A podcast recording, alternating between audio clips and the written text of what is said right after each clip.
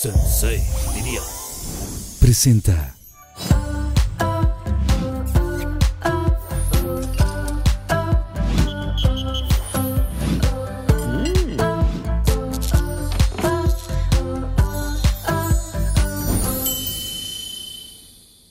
En el episodio de hoy contamos con dos maravillosas mamás y además queridísimas amigas mías. Dulce María. Cantante, actriz, compositora y escritora mexicana. Protagonista de múltiples programas y telenovelas como Clase 406, Plaza Sésamo, Verano de Amor y Rebelde.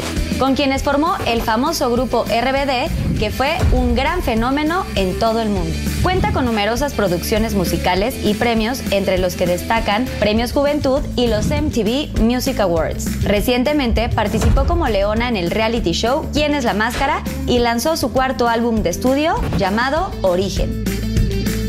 Zoraida Gómez. Talentosa y carismática actriz mexicana originaria de la Ciudad de México. Con una larga carrera ha participado en innumerables telenovelas tales como Rebelde, Imperio de Cristal, Lola Érase una vez y La Mujer del Vendaval. Y recientemente formó parte de populares programas como Me Caigo de Risa y Exatlón. Actualmente una feliz y orgullosa mamá. Porque ustedes lo pidieron y porque de verdad yo ya necesitaba que estuvieran en este Pinky Promise mi queridísima Dulce María y Zoraida Gómez, que para mí es Sorry de bebé, Sorry de bebé. Oigan, ya la, la saludé hace rato ya de abrazo y todo, pero ya como están muy sentaditas, pues ahorita de puñito, ¿no? Así, pum. ¡Pum! Bienvenidas a Pinky Muchas Promise. gracias. ¡Qué Fin, por fin. Oigan, qué locura, ¿no? O sea, de pronto como que uno dice, ya las quiero invitar, las piden muchísimo en redes sociales y yo es de, sí quiero que vengan, pero a ver, no se han cuadrado las fechas y es un tema. Ustedes que son mamás, está sumamente complicado ahora. Sí. Sí. Casi no tienen vida y ahorita nos van a estar contando un poquito de esto, pero las voy a recibir con el Pinky Drink, que ya saben que siempre las recibo con una bebita deliciosa. Qué rico. Pero vamos a checar la cápsula para ver cómo se prepara y ahorita regresamos.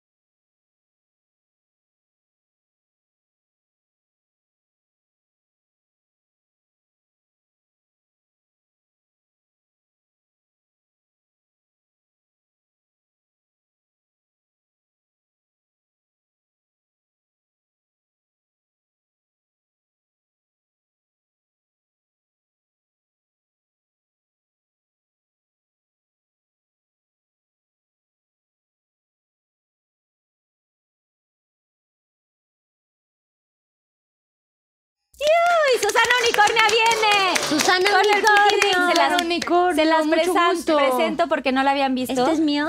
la habían Muchas visto en gracias. el- sí, es Yo este, sí la veo ahí y en habla internet. así. Susana Unicornia, ¿quieres deleitarnos con tu lenguaje? Susana Ay, Unicornia es parte de Pinky Promise. Y bueno, pues aquí tenemos una bebidita, un Pinky Drink. Ya me adelanté. ¿No importa? No, salud. Salud, Oigan, a los qué emoción. ojos. A los ojos. Eso está sí. muy fuerte. No, A no, los no, A los ojos, sí, siempre. ¿Lo ¿Por qué? Porque si no, si miras a otro lado, ¿qué pasa? Que es de mala suerte, ¿no? Siete Dicen años que de si ves como al piso eh, tal, o sea, son siete años sin... Y creo que no queremos eso. ¿Siete años de qué? ¿Sin orgasmo? güey? No, no, no, No, espérate. señora, no. No, no. Así No, que a los está muy ojos. Oigan, pues bienvenidísimas, porque aparte de que las amo con todo mi corazón, de verdad sí, tengo que decirlo. Y muchas veces durante estas, esta ya es la tercera temporada, pero he platicado mucho de las vivencias que hemos tenido de niñas, porque de pronto pues sale ahí como la, la cosa, pero quiero que me cuenten un poquito, pues de todo esto que están viviendo. El tema de hoy es rock, bebés y diversión. Eso, claro que sí. Que sí está muy cañón todo lo que han vivido y nos conocemos desde niñas. Quiero que me cuenten brevemente, porque sé que tienen o sea, una carrera pues muy larga, desde muy chavitas, desde los siete, seis años que están en este medio. ¿no? Cuatro. Sí, a los cuatro años nos conocimos. Exacto. Las tres, porque eso muchísima gente no lo sabe. Sí, hay gente que no sabe. Yo las conocí, creo que mi primer comercial fue con ustedes. Bueno, creo que contigo, Sori, una cosa así. que éramos como pastoras, ¿no? ¿En serio? De, de ovejas, en serio, Ah, sí. Y, y había un camello y elefantes. Yo estaba fascinada ahí en ese comercial. Pero éramos muy niñas y no Sí. entendíamos todo este desmadre de la, del medio del ¿Se espectáculo. pueden decir marcas o no? Claro. Bueno, eh, yo el primer comercial que tuve con Carlita era de Cotex. ¿Te Era de látex. De hecho, sí, de En un toallas convento, sanitarias. ¿no? Era en un, era en un convento y en niñas bien, con Sí, con- uniforme, con un uniforme y convento. toda la cosa. Y yo así de, ¿ya te bajó? No sé qué. Y- y- Pero es que era un pros- era un tema que no se hablaba en nuestros tiempos, niñas. O sea, ya Claro. estamos mayores. Ya estamos mayores. Y en esos tiempos no se hablaba de que si ya te bajó y tal, era como un tabú el, la menstruación, Estábamos mujeres y toda la cosa. revolucionando desde entonces. De hecho, yo tengo una anécdota muy buena con, con Dulce re- con respecto a eso. ¿Por qué? Y que nunca me, me lo perdonó. de- de- como que un mes estaba enojada conmigo. Ya ni se acuerda. ¿Pero de qué? Estábamos ver, en, sí, no, creo que en sí me una acuerdo. playa. Sí, te acuerdas. Estábamos en una playa. Y lo puedo contar. es muy personal. Es muy, es muy pronto, pero es- pues sí. Bueno, es Sí una que todo anécdota. queda entre amigas. Todo ajá. queda Al aquí. fin. Todo queda en Pinky Promise. No, pues le bajó a la gatita y entonces me dijo, es que está terrible porque pues todas las escenas son en la playa y pues no me puedo poner una toalla, ¿no? Entonces no me sé poner un tampón. ¿Cómo le hago? Yo así, pues A ¿cómo los que cómo le 19 haces, años. no? Pero ¿qué, qué te dije yo que te enojaste tanto? Yo así como, pues X, póntelo ya, ¿no? Pero o sea, no le expliqué bien así de, a ver, te lo abres, tal, ¿no? Abres así. Y como que sí, es muy sensible, de por sí te está bajando, estás sensible, estás en la playa, estás grabando con 80 escenas por, por delante. Y entonces era como, no me lo sé poner y esto es, ¿cómo se pone? ¿Qué onda? ¿Qué- Y es muy hago? incómodo, aparte. Es muy incómodo y si te lo pones mal, Me pues lo peor. puse mal, yo creo por eso me enojé. Porque me lo puse mal. Sí, porque sí, la me lo puse mal y me solo me puse una vez. Pues porque te está, met- te está entrando una cosa ahí. Sí, pero me lo puse mal. Extraña. Sí, y por eso entonces se enojó porque me dijo, es que me duele y así, pero ¿cómo? ¿Por qué te va a doler, no? Yo tampoco tenía tanta experiencia con los tampones, tampoco. Y a mí no me estaba bajando ahí, ¿no? es que sí duele las primeras veces, güey. Yo también me acuerdo haberla pasado fatal en Así mi de que vez. muchas mujeres seguro perdieron la virginidad con el tampón. Seguramente, sí. Seguramente la perdimos en ese momento, pero bueno. Es que sí es muy cosas- incómodo. Y yo me acuerdo que sí, la gatita sí fue así como que se sintió triste y mal. Me dijo, no puedo creer que no me estés apoyando en esa situación. Yo, no, pues sí te estoy apoyando, nada más que, ¿qué hago? ¿Te lo pongo? No. Te ayudo. No, pero aparte, pero aparte lo peor fue quitármelo. A la o sea, fue solamente un día Sí. y fue horrible y, y ya, no, no, no lo volví a intentar porque sí la pasé, la pasé mal. Es que de por sí es Pero incómodo. entonces ya creo que solo fue un día. Porque Solo- ese- en ese mismo viaje estuvimos de, de- de- nos fuimos a, de eh, A bailar. En Vallarta. Ajá, fue en fuimos a- Vallarta, fue en Ajá, Vallarta. Nos fuimos a bailar un eh, bueno, de hecho, hicimos cosas. una escena muy chistosa donde se supone que nos encontrábamos en la playa y era de. Pero entonces la pusieron en cámara lenta y yo me moría la risa porque yo dije, de verdad, esto yo creo que se lo van a poner en cámara lenta y pues más caras hacíamos. Pero era muy divertido. Era así de. ¡Ay, wow! En cámara lenta ahora. Claro, es- estaba súper divertido Sí. hacerlo así, hasta como a, a propósito la cámara lenta. Qué Sí, sí, diversión. Y se llevan desde muy niñas. Ustedes creo que sí fueron de las primeras de esta generación que tenemos de amigas que empezaron en esta carrera. ¿Cómo fue su proceso? O sea, ¿cómo decidieron meterse como a este medio? O sea, ¿quién fue? A ver, ya se conocemos a las mamás padrísimas que se llevan increíble, Sí. pero ¿quién fue? O sea, ¿fueron ustedes o sus mamás? O sea, quien quiera comentar. Así de, yo quiero ser, yo quiero ser cantante, yo quiero ser actriz. Mi, mi proceso eh, fue que mis, mis hermanas iban a castings, ¿no? O sea, mi- a comerciales y, y cantaban porque les gustaba hacerlo, ¿no? O sea, como, como muchas niñas. Y entonces yo iba acompañando a mis hermanas, porque pues obviamente estaba chiquita, tenía como cuatro, cinco años, como cuatro años, cinco años, y, me, y acompañé a mis hermanas y un día le dijeron a mi mamá, "Ay, ¿por qué no entra al casting, no? También ella. Y entonces entré y o que no, o si me metieron, no creo que sí, le dijeron que por qué no entraba yo al medio. Entonces me llevaron a ese casting y después me, me hablaron para otro y me quedé así justo cumpliendo los sea, cumplí años el 6 de diciembre y el 13 hice mi primer comercial. O sea, acababa de cumplir cinco años, literalmente. ok. Ay, bebé. Y era de un chocolate, me porté fatal, con trabajo salgo en el comercial, o sea, todo muy mal. Pero fue el primer comercial que hice y realmente fue porque yo iba acompañando a mis hermanas y se me hizo como, como que así era. O sea, como que para mí fue normal, o sea, no era de que yo soñaba, o sea, tenía cinco años, cuatro. O sea, no, no era como que algo que yo decía, ay, sí, yo hacía esto. Y cantar sí, la música sí me gustaba, me, me aprendía canciones desde muy chiquita, pero la parte de actuar como que no, como que se me hacía como que era natural cuando lo empecé a hacer.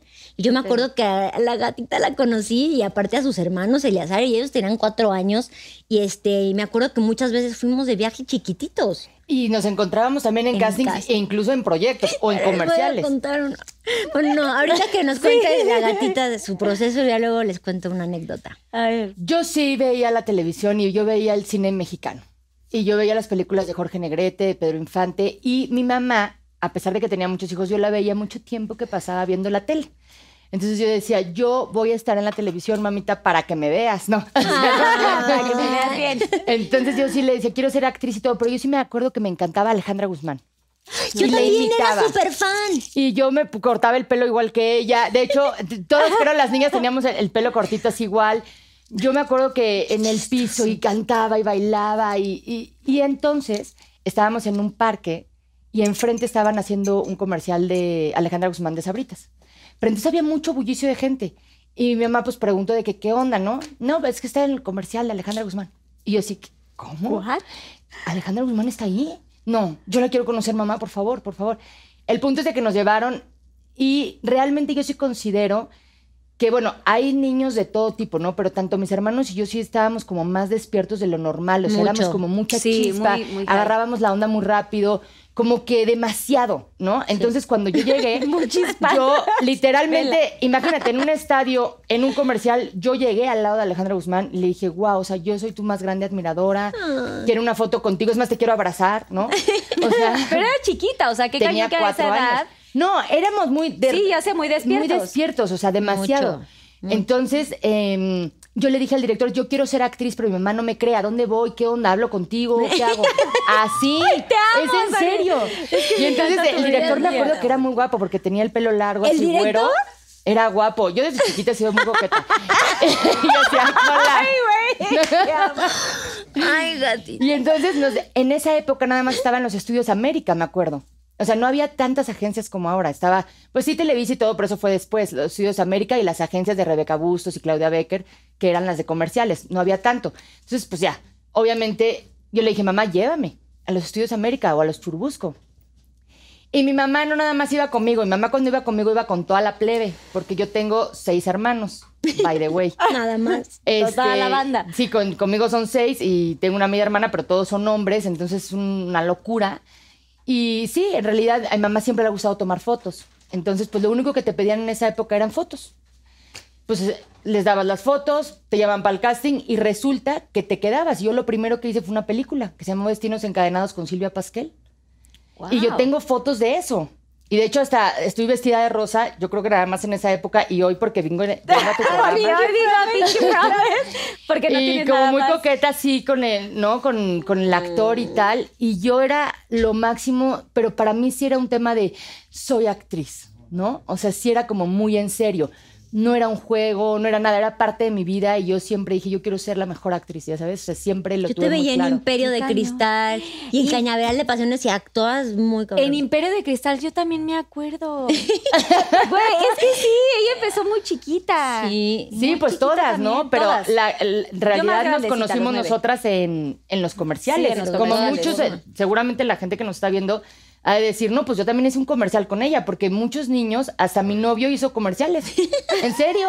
Así de la Digo, yo también he hecho comerciales, Sori. o sea, yo también pertenecía. Sí, sí. A ver, Bueno, cuenta la fue. anécdota, cuenta la anécdota. Ah, que un día, entre miles de castings que íbamos, un día, bueno, fue, yo iba con mi prima, me acuerdo. Y mi prima es como Sori, o sea, es muy, es hiperactiva. Y entonces estaba ahí y de repente me acuerdo que Sori traía un diente flojo. Porque estábamos chiquititas, ¿no? Claro, así Se le mudando estaba, dientes. estaba- se le estaba cayendo Este. el diente. Total que mi prima pasó y no sé cómo le tiró el diente a Qué la horror. Y yo así, no, no puede ser. Y En pleno, antes de, sal- de entrar al Al casting. casting. Y, y, Ya no bueno, me iba a quedar. Era a propósito. era, era adrede que, que mejor que le tiro el diente Yo para que no se tampoco me quedé. No, no, la verdad es que ni me acuerdo de qué era, pero sí me acuerdo que le, que le, que mi prima le tiró el diente y yo decía, ay, no puede Ay, ser. pero seguramente te valió gorro, o sea, seguramente Me fue a enjuagar la casting. boca y dije, sonrío así. Zoraida Gómez. Porque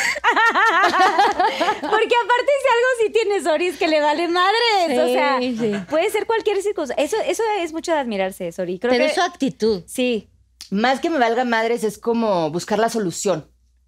resuelves, Y ¿no? En el momento. Resuelvo y también, no sé, me dijo una terapeuta que, que manejo muy bien la resiliencia ante tantas cosas, ¿no? Que nos pasan fuertes. Pero sobre todo yo sí creo que, no nada más en mi caso, sino en general, te pueden salvar de muchos malos ratos la actitud. O sea, tener una buena actitud y decir, bueno, se me cayó el diente, entonces ya no sonrío, ya sabes. No de, se me cayó el diente, mamá, llévame a la casa, me voy a morir. No. O, O sea, hay más- que resolver, hay que resolver, chavos. Exacto. pero- Muy bien, bien. ¡Bravo, Bien por eso. ¿Qué pasa después de estos comerciales, de, de todas estas cosas? Porque tuvieron una trayectoria importante. Después de los comerciales vienen las telenovelas. O sea, infinidad de novelas. Si pueden, eh, Pinky Lovers, checarse ahí este, telenovelas que han hecho mis, mis amigas, porque la verdad es que ustedes sí siguieron en esto de las novelas. Sí. Cuando yo he dicho por 589 mil veces que empecé en agujetas haciendo mi primer telenovela, yo dije, no quiero eso, quiero cantar, pero ustedes sí se siguieron por este camino. ¿Cuántas novelas y cuántos procesos pasaron para, pues esto, para ser ahorita lo que son, que ahorita vamos a hablar de esto, pero qué tantas cosas eh, sucedieron en el camino? En la vida personal y como niñas, o sea, ¿cómo fue esta transición? Tú, gatita. Pues, habla, ¿Qué pasó? habla. ¿Cómo estás? Ahora somos perritas, no gatitas. Ah, Las no es cierto. perritas, Es que no, yo- ¿cómo nos yo les- dijiste? yo les digo perrita, perrita ruletera, le dije. Me dice, "Ay, digan, se pueden decir como ustedes se dicen, perrita ruletera. Y yo así, ¿cómo? No, es la gatita ruletera. La gatita rebulera. Rebulera, pero yo, yo digo perritas. pero estaba más chistoso. Las perritas. Ahora ya lo Ruletera. cambiamos. Hoy ya lo cambiamos aquí. Solo hoy en este capítulo. Perrita, Perritas ruleta. ruleteras. Eh, A ver, bueno, em, bueno, sí, empecé haciendo comerciales, luego eh, entré, a, entré a Plaza Sésamo, que estuve ahí dos años, entonces, em, pues era complicado porque tenía que faltar bastante a la escuela. Em, y ahí fue la primera vez que canté, porque, bueno, porque grababa las canciones ahí como de la plaza y hacía un montón de cosas. Ahí me hice adicta al café. Bueno, no adicta, pero sí tomaba café y tenía siete años, ¿no? O sea, ¿Qué onda con Blanquita, con tu mamá? no, Blanquita. porque, Blanquita, porque había, estaba, estaba en un estudio de doblaje donde solamente me moría de hambre y solamente había café. Y, Y como- galletas. Y galletas, y sí, con suerte. Siempre. Con suerte había galletas. Y De había orejitas. como. Y crema, y crema de café.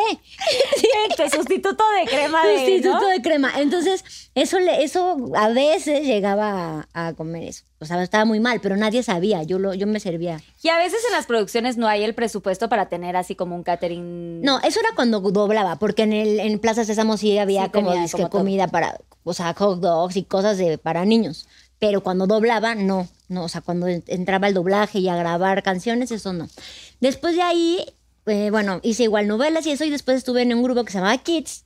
este, Y que ahí ahí te fue, ahí nos conocimos. conocimos. Ahí fue y una época muy padre porque Ella estaba en los Roller Gómez, que eran como. Y ahí nos Rollers conoci- Gómez. no nos conocimos, ahí nos como que ya abrazamos más así. Porque tú estabas en jeans, ya. yo acaba de entrar Acababa a, de 15, entrar a a jeans. 13 años que tenía. Y yo, entré- eh, yo estaba en Kids. Y Y yo estaba en los Gómez. Somos Que aparte era de, pero ¿cómo? O sea, Gómez. dicen groserías en sus canciones. ¿Por qué decíamos groserías? ¿Por O sea, qué era? ¿por qué? Ay, no. Porque, a ver, espérense, en esa época estaba cayó, no había redes sociales, no había nada, y no se decía ni siquiera güey. Exacto. O sea, el güey era como una super grosería. Y nosotros o- teníamos una canción que decía, por ejemplo, para no pintar pendejo con tu nombre en la pared. Dime quién te comprende, dime quién te convence. Es que era como hip hop, ¿no? Sí. Era hip hop de los noventas, güey. Sí, Era, era- somos los rollers. Gómez. Somos los rollers. Es que espérame, es que eso de Gómez. los Rollers Gómez, o sea, fuimos con Luis de Llano, que era el productor de, De bueno, todas de las telenovelas de, y de los Rollers. de grupos. De Jeans, no, de Jeans era el papá de Pati, ¿no? Sí. Pero de nosotros era Luis de Llano, y cuando fuimos a proponerle esto de que queremos hacer un grupo y queremos expresarnos, ¿no? Porque pues, queremos que la gente nos escuche y nos entienda como niños, porque Nos los entienda adultos no nos entienden. Y entonces fue de que, ¿cómo se quieren llamar? No, pues nos encanta patinar, ¿no? Entonces pensamos en los rollers. Y Luis de Llano dijo, claro, los rollers Gómez. Y nosotros, no, no, no. Es como, no, es como los Beatles Pérez. No, no, no. no. Fue terrible. Esa es la condición para hacer el grupo. Y nosotros, mm, está bien. Bueno, pues ya, ni O sea, pedo, sí, porque sí. era el que más podía, pues, esto, gui- guiar sus carreras y llevarlo a cabo. Pues Porque no era cualquier cosa. Luis de Llano en ese momento, bueno, sigue siendo importante, pero en ese momento era como el que hacía todos los grupos, también estuvo con Cabá en su momento. Ahí estaba nada más, imagínate qué tan fuerte que era la empresa, la disquera era Fono, Fonovisa, solamente para las- los proyectos de Televisa, Exacto. ¿No? Ya, ya Sony. Music y, ah, Melody. Melody, Bueno, que ya desapareció. es que había disqueras, siguen existiendo O las sea, disqueras. eran. Sí, hay disqueras, Caseras. sí, hay disqueras. Pero Sí. Melody sí tenía ahí sus acetatos y toda la cosa. Y tenía, o sea, nos, bueno, mi, con Kit salía en cassette, con jeans. Con ¿Cuánto jeans, yo también. Teníamos en los? Exacto. Walkman, ¿no? Que Usábamos escuchábamos. O No, sea, Bueno, primero tú porque de- ya eras más nice. ¿no? Discman, ¿no? Yo, Walkman, no. No, pero empezamos sí con el Walkman, ¿no? Y luego ya el Discman. La grabadora, Ya, nos tocó no a nosotras manches. más. Ay, estos son tiempos diferentes, chavos. No Sí, sé. pero chavos. estaba padre esa época No, porque- nosotros somos millennials, ¿no? Sí, Sí, y los nuevos son generación Z. ¿Zeta? ¿o cómo? Ok. Estaba padre eso porque cuando Dulce estaba en Kids y nosotros en los Rollers, todos ensayábamos en un lugar que se llamaba Conceptos. Y ahí Claro. Luis de Llano tenía todos sus grupos. Entonces estaba muy padre los ensayos porque siempre veíamos a alguien o nos asomábamos para ver lo que estaban preparando. Cabá, Luego hacíamos Mestizo, showcase Garibaldi. y estaban todos y era como y Garibaldi siempre cerraba, ¿no? O mestizo. No me acuerdo. Garibaldi era como el más fuerte en Como ese el más momento. fuerte de Luis de Llano, claro. Y de, yo tengo Cabá, en que me pleno- sube y me baja. Ay, Eh, en pleno. que por cierto están en el 90s Pop Tour. Bueno, estuvieron en el 90s Pop Tour el año pasado. ah, que fue un éxito, Y ¿no? toda la cosa. Güey, es que, a ver, díganme, que esté una bolita que me sube y me baja. ¡Ay! que me sube y me baja. O sea, fue increíble. Oye, y por cierto, yo recuerdo con mucho cariño este que justo ahí en Conceptos hacían como unos conciertos de Navidad, no sé, Sí. como unos programas de Navidad. Sí. El, Eran coro de las estrellas. Ah, era el coro de las de todo, güey. Porque tengo fotos, por eso me acuerdo de todo, te lo juro. Tengo Era- un álbum con fotos y ahí le echo un ojito O para sea, ver, tienes todo para recordar de dónde viene uno, ¿no? Claro. ¿Cómo empezaste? y todo. Era el tienes- coro de las estrellas y estaban, o sea, y nos presentábamos en el Azteca y, a y cantar. conocimos al Papa. Y el Ah, coro. sí, y El- sí. por el coro de las estrellas. Sí, también. Sí, cierto, pero bueno, recuerdo que eran muchas canciones. A Juan Pablo. ponían- El Papa Juan Pablo nos II, por ponían- cierto. Así, ¿por qué no van a Sí, porque qué papa. No, sí, claro, el Papa Juan Pablo II. Ahí conocimos al Papa Juan Pablo II. Y mira, Dulce todavía va a llorar otra vez Es cierto. de la emoción. Pero es que fue muy emotivo. Sí, ese no, momento. fue sí muy fue, Pero la sí fue muy em- Ah, pues claro, En el Estadio Azteca. Nosotros cantamos en la Anunciatura Apostólica, le cantamos el coro de que, güey. De verdad. o Sí, sea, yo estaba ahí, yo me acuerdo. Bueno, ya. Es que me da risa por el tiempo que lleva esto, güey. O sea, está muy cañón. Bueno, cantamos en la misa y luego fuimos al Estadio Azteca y toda la a cosa. cantar. Sí. De hecho, deben de haber fotos, ¿eh? Para que las pasen en el programa de ese momento, porque tengo una foto con. Dulce, ¿te acuerdas? Sí tenemos una con Geraldine, contigo. Sí, tenemos una en, en Sony Music porque se grabó un disco. Eh, sí, creo que sí también estuvieron ahí grabando, ¿no? En- en- que nos vimos en Sony. Tengo yo Sí. fotos de ese momento. Es que fueron dos cosas dif- eh, diferentes. O sea, Fue una el fue lo disco del, pescador, el disco del pescador. y otro fue el coro de las estrellas, que las fue estrellas. ahí en el, en el Estadio Azteca también. Pero Voy a más- buscar en YouTube eso del coro de las estrellas. Sí, búscalo. Porque lo más increíble, Pinky Lovers, es que en ese momento no había cámaras digitales ni nada. O sea, era de que rollo y luego que comprabas tu cartuchito y entonces era como cámara rápida, etcétera. Entonces, las fotos que pudimos documentar, pues seguramente ya están bien viejitas. Exacto. De hecho, me acuerdo que mi mamá era muy de tomar fotos todo el tiempo. Tu mamá siempre documentaba todo. Todo. Y también era buena onda y porque también les regalaba fotos, sobre todo a sus mamás. Sí. De, ay, mira, del evento, no sé qué. Ay, gracias, Meli. No sé qué. Y así, o sea, como que Sí, ella siempre Meli daba siempre fotos linda. Sí. de, Siempre de los muy momentos. linda. de los momentos importantes. De los momentos que quedaron para Ay. sí. Ay, qué buenas épocas vivimos, la, La verdad. verdad, sí. Siento que vivimos muy buenos tiempos y mm, pues creo que cuando empiezas desde tan niñas como ustedes o como nosotras, eh, pues la vida te va dando como frutos en muchas cosas y recompensas. De pronto empiezan a hacer más novelas, empiezan a volver más famosas. Pero esto conlleva como una responsabilidad y también una cosa importante en la vida personal, ¿no? Como que hay altibajos en la familia, en los galanes, ¿no? Este, pues que luego uno pasa por episodios de terror. Sí, no, pero de No, súper un terror, ¿verdad? un poquito. ¿Y No. cómo, cómo vivieron esta parte de, de estar como tan famosas? Después viene ya como la parte, pues como más culminante de su carrera, creo que fue la novela RBD, ¿correcto? ¿Qué pasó después de los roller, Gómez, con, contigo? Yo me fui a TV Azteca. Ah, claro, te cambiaste. Yo ya no seguimos con el grupo porque se cortó, o sea, se Acabó el Fonovisa, no, Fonovisa explotó, o sea, como que va y se desapareció. Entonces ya no pudimos sacar, seguir con ese proyecto y fue muy triste, por ejemplo, para mis hermanos que también aman la música. O sea, digo, a mí me gusta la música, pero no así como que es mi super pasión. Mi pasión sí completamente es actuar. O sea, Wow. absolutamente. Pero para ellos no, entonces fue ahí como medio grave. Me fui a TV Azteca y ahí me fui porque Christian Bach, yo tuve la oportunidad de trabajar con ella en Wow. Cañaveral y ella me tenía mucho cariño. Entonces fue como, me gustaría que, sí, pues te gustaría, pero si yo me voy para allá, a mí me van a vetar y ya no voy a tener trabajo. O sea, yo me voy, pero sí voy a tener trabajo allá porque, pues claro, cuando uno se cambia de trabajo, pues tienes miedo. O sea, sí voy a durar, no voy a durar, ¿qué va a pasar, no? Es un gran personaje, eh, vas a salir de mi hija, adolescente, yo tenía justo 17 años. Y fue algo que yo disfruté mucho, pero ¿qué creen? Porque así es la vida, da muchas vueltas. Y eh, algo pasó con esa novela que era demasiado fuerte y la cortaron. Cristian o sea, se enojó que eran tanto. temas que no podías hablar. Exacto, eran temas que no se podían hablar en la televisión. Entonces Christian Bach se enojó tanto que literalmente se salió de la empresa. Y yo así, oye, pero si te acuerdas que te dije, ¿no? Yo te comenté.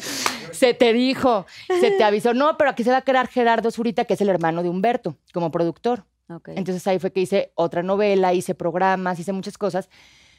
Pero al final yo dije, esto no está funcionando bien. Entonces tengo que regresar a Televisa. Y fue terrible que alguien me pudiera recibir. O sea, no podía entrar a la empresa. De que yo, había- yo decía, pero ¿cómo? Si yo estoy en esta empresa desde los siete años. Y ahorita ya no puedo ni entrar a la cafetería a comer con mi hermano que está en Traviesa, ¿no? En la novela. O sea, no podías entrar. Que ahora ya cambió, pero ah, para la gente que no sabe los Pinky Lovers, o sea, si estabas como en Televisa, no podías entrar a TV Azteca y viceversa. Pero ¿no? O sea, literal no podías no entrar. podías, o sea, entrar de que o sea, nada, estabas como que, vetada, tenías un. Pero todavía, todavía vetan, ¿no? Sí, O sea, todavía está, hay gente vetada y, sí, hay mucha gente vetos, pero vetada. siento que ahora ya es de, oye, te invitan al programa hoy y entonces ya tienes como bueno, Acceso. solamente acceso para ese programa, o sea, no te puedes dar el rol ahí en Televisa, Exacto. pero Que justamente ahorita está padre con tantas plataformas que hay, pero antes nada más habían dos opciones. O sea, o Televisa o TV O Azteca. Azteca. Entonces, pues, ¿cómo ves que me vetaron de las únicas dos empresas? Porque ya me había enojado, ¿no? O sea, sea, todo mal. Padre. todo mal. Pero entonces hablé con el señor Cobo, es el director del, Del CEA. CEA. Yo la verdad siempre tenía como muy, muy mal rollo con el tema de estudiar actuación, porque yo decía, no, con esto se nace y uno lo trae, no sé qué. Pero ¿cuál fue mi sorpresa?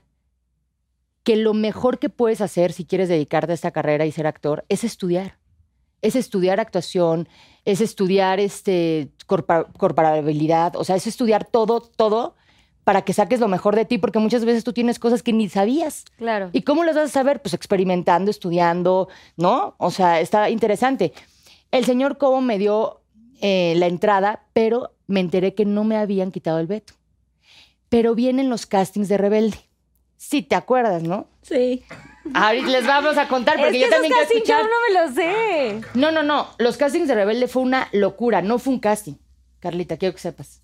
Fueron como neta 50 castings. Lo que pasa es que era un taller como de dos meses, ¿no? Era, no, que pero no sabía, o sea, todo el tiempo un era un casting meses, sí, constante. Pero porque no sabías muchos. cuál era el proyecto, o sea, no te decían Sí, el nombre. El proyecto sí sabíamos, pero no sabíamos nada de No qué, a qué personaje íbamos, nada. Exacto, era como mucha ansiedad de decir, bueno, pero ¿qué personaje será? ¿O cómo ¿Qué es tengo que actuar? ¿O qué es rebelde? No Simplemente sabías. no sabíamos nada. Estábamos como en un taller, pero tampoco estábamos los 13 que nos quedamos, sino más bien estábamos como unos... Ah, eso era también loco, ¿no? Porque éramos 100 y de pronto ya llegaban 80 y luego 50 Y luego 40, Ok, neta, ya así. llevamos menos. Y era de, ah, seguimos, ¿no? En la terna. Ah, chingón, Oye, güey. lo padre es que ustedes se llevaban y había muchos que ya se conocían de niños. Era como, güey, aquí seguimos, aquí estamos. Sí, y Se también muchos acompañaban, apoyaban, digamos. por ejemplo, pues Dulce ya había trabajado con Pedro en más novelas en clase 406, trabajaste en, pues, En el club de Gaby, de chiquitita. no, pero más reciente de Rebeldes y trabajaste Ah, en a mil por hora. En a mil por Y hora, en clase. clase. pero, eh, veníamos terminando de clase que estuvimos Anaí, eh, Poncho y Cristian. Cristian, Cristian Los cuatro estuvo. estuvimos ahí. Entonces, como que de alguna forma En- todos los que estábamos clase. ahí era de, ay, no, ellos ya están, güey, ¿no? Ellos ya están porque pues, Como Pedro ya los ya. conoce. Pero la verdad es que nadie estaba seguro. Nadie, y nos los decían todo el tiempo. Aquí nadie está seguro. Entonces, vam- estamos viendo, bueno, pero se están viendo qué onda. Ustedes entonces nos ponían a improvisar. Yo quisiera saber, y lo voy a decir públicamente, ¿dónde están esos videos? Pues en el Pedro, dichoso si nos escuchando, Si nos ¿qué están onda? En el famoso documental de 500 horas. Que no ha existido. no- pues no, porque no lo han editado y para eso se necesita lana y se necesitan muchas cosas y por eso no. no Les dijeron que iba a haber un documental de todo eso. No, de, de, de- sí, de todo rebelde y de. Pero les- Rebelde. pero les Pero de avisaron que de o de rebeldes. Sí hay, no, sí hay de eso, porque eh, parte del documental son esas. ¿Esas cosas? Sí, Esas Pero cosas tipo, ¿qué les ponían a hacer? Hace cuando tú llegaste, sorry, y de pronto te, te tocaban filtros con Dul y con gente que conocías, o de pronto así de que, güey, no estaba Tú nadie sola. conocido, tú así tú sola. ¿Era solo? Todos estábamos así como en Ah, alrededor. Frente- por eso, enfrente, media luna, Ajá. todos sentados en el piso, y tú Enfrente parado de así. todos. Puta, parado enfrente de todos. Ay, no. ahora llora. No, no, no. Y, y eso sí estaba cañón, porque era la presión de los directores que estaban ahí, de, de gente que estaba como en la mesa, y aparte, la presión también de todos los que queremos estar en la novela. Güey, aparte como chavitos, la neta siempre es de jijiji, te burlas o güey, haces un Por supuesto comentario que y te pones eso. nerviosa, Yo güey. me acuerdo que estaba Angelique y que, eh, eh, claro, como ella es francesa, me acuerdo que le decían, bueno, andas, eh, no sé qué, improvisa con no sé qué, ahora haz la escena en francés. Sí, sí, claro. ¿Es en serio? Ajá, improvisa en francés. Entonces, Y ahora tú que no sabes francés, improvisa en francés. A ver, con ella, a ver, entiéndete. ¿Qué te está diciendo? ¿A ¿Qué te está diciendo? Sí, Ah, no. No. De todo. Y luego nos pusieron una vez a bailarle a los niños, ¿no? ¿Te acuerdas la canción que me hicieron cantar? No. Que tú me decías, gatita, ¿cómo se te ocurrió cantar esa canción? ¿Cuál? Y teníamos que cantar una canción porque siempre te dicen que los canciones que canta. Y ah, yo sí soy pésima para eso. O sea, yo actúo lo que quiero. Pero que cante una canción y yo así, puta, ¿cuál, cuál, cuál? Y nada más se me vino a la mente una que evidentemente era ¿Pero de qué Alejandra? Guzmán, pero una que creo que ni siquiera, bueno, no sé, que ante voy a poner mi ya me acordé, ya me acordé. por todo tu cuerpo. Y tú así de que, güey. Voy a poner mi lipstick. Sí, claro, claro. Claro. y Dulce ya no paraba reírse, era de no, no, no puede ser. No, no, así no, güey, no todo mal. O sea, porque claro que, o sea, buscarías otra canción, No, ¿no? no, no, Y pero- aparte, pues qué pena ni qué nada, ¿no? O sea, aunque también te conocías desde chiquitos, pues sí había cierta presión, la verdad. ¿Cuántos habían sentados en media luna? O sea, prox, como 10. Es que fueron No. varias etapas. Sí. Pero a ver, el máximo Ese- de ese niños que había ahí sentados que decías, no mames, aparte hay uno que me gusta, o sea, qué oso. Seguro pasaba eso, a mí no. Yo siempre he diferenciado muy bien. Aquí, aquí Molcas, y no creo que te pueda contar lo mismo. No. No, pero en el casting todavía no. En el, no. A mí no me gustaba nadie, la verdad no tenía pena de eso. Más en bien me daba caso- risa que, que Dulce se burlara de mí. Pero a es que en ese casting estaban casting. todos los que, o sea, varios de los que estaban en la telenovela. Por ejemplo, Celina, estaba Eddie Vilar, No, a estaba Celina la conocimos, a Celina, a. Estefa. Ya casi empezando a grabar, ¿no? A Estefa la conocimos en Monterrey, ¿no? O aquí. Ella nunca Carlita México, Cosío, ¿sí? que también empezamos con ella, estaba también en el Ella casting. sí. Ella estaba. estaba en los castings. Todos estuvimos Sí, en los castings, todos, ¿eh? todo Todos, todos, todos. O sea, no hubo uno que, ay, por sorpresa entró. No. No. Anaí también fue a los castings. No, ¿No? no, ella, la única que no tenían era mía. Y ya entró hacia el final. Ella no estuvo en los talleres. Ah, sí es cierto. Ella no, estuvo en los talleres. Poncho. Poncho sí estuvo, pero más adelante. No, no, no, yo sí me acuerdo de ese taller, justo me acuerdo y nunca se me va a olvidar de una escena que, es- que improvisamos con Poncho y me aventó. ¿te acuerdas? Pero me aventó y casi rompemos la pared, o sea, que yo le dije, brother, o sea, está bien que seas o sea, vivencial, pero estamos actuando. O sea, O sea, ¿qué que... Pero les decían, improvisen, por ejemplo, díganme cómo improvisar una escena. O sea, que les decían, improvisen una escena. Un día yo me acuerdo mucho porque me daba mucha pena un día que nos que sentaron a todos los niños y nos dijeron, ahora las niñas vayan y bailenles como striptease. A los niños. Ok. O y sea, todos no en sus casas, claro, son unos morbosos. Bueno, pero no nos teníamos que quitar la ropa ni nada, solo teníamos Nada que ir a más bailar sexy y ya. Sí, pero de todas formas, no sé, nada. ¿Bailar sexy? Así. Y ya así. Sí, me encanta, Carlita. Así bailar sexy. Solo bailar sexy. Siempre hago así. No, era que Algo así, o sea, estaba muy, era como muy sexy. Ah, yo les voy a contar otra cosa. Bueno, es que no sé si ya pasamos esa etapa. No, porque es que sigan. ahorita me- bueno, algo que a mí me dio, me dio mucha risa, porque cuando yo entré a Jeans, que fue pues antes de Rebelde, ¿no? Obviamente fue cuando yo iba a cumplir 15. Fue mi regalo. Sí, terminaste clase 406. y No, terminé No. a, a mil por hora. A mil por hora, a mil por hora. Y entré a Jeans, justo fue como mi regalo de cumpleaños, porque estaba cumpliendo 15. Y entonces yo era como, pues llevaba toda la vida en esto, digo, tú también, pero yo más tiempo yo era como muy, pues no sé, como siempre estar muy en mi mundo. Y entonces un día, que fue creo que la primera mm, como gira que tuvimos, me decían, bueno, ahora nos vas a contar. nos, de las cuatro nos, nos sentamos. Nos sentaron. Ahora nos vas a contar eh, que si ya había sido mi primera vez, ¿no? Y me decían así de, a ver, ya cuéntame, cuéntanos. Y yo decía, no, pues es que de verdad todavía no. Este, entonces me, me iban diciendo cosas y me acuerdo mucho de Carlita que yo no podía dar la risa, que me decía, bueno, yo la verdad te voy a decir, a mí ya me agarraron una pompi.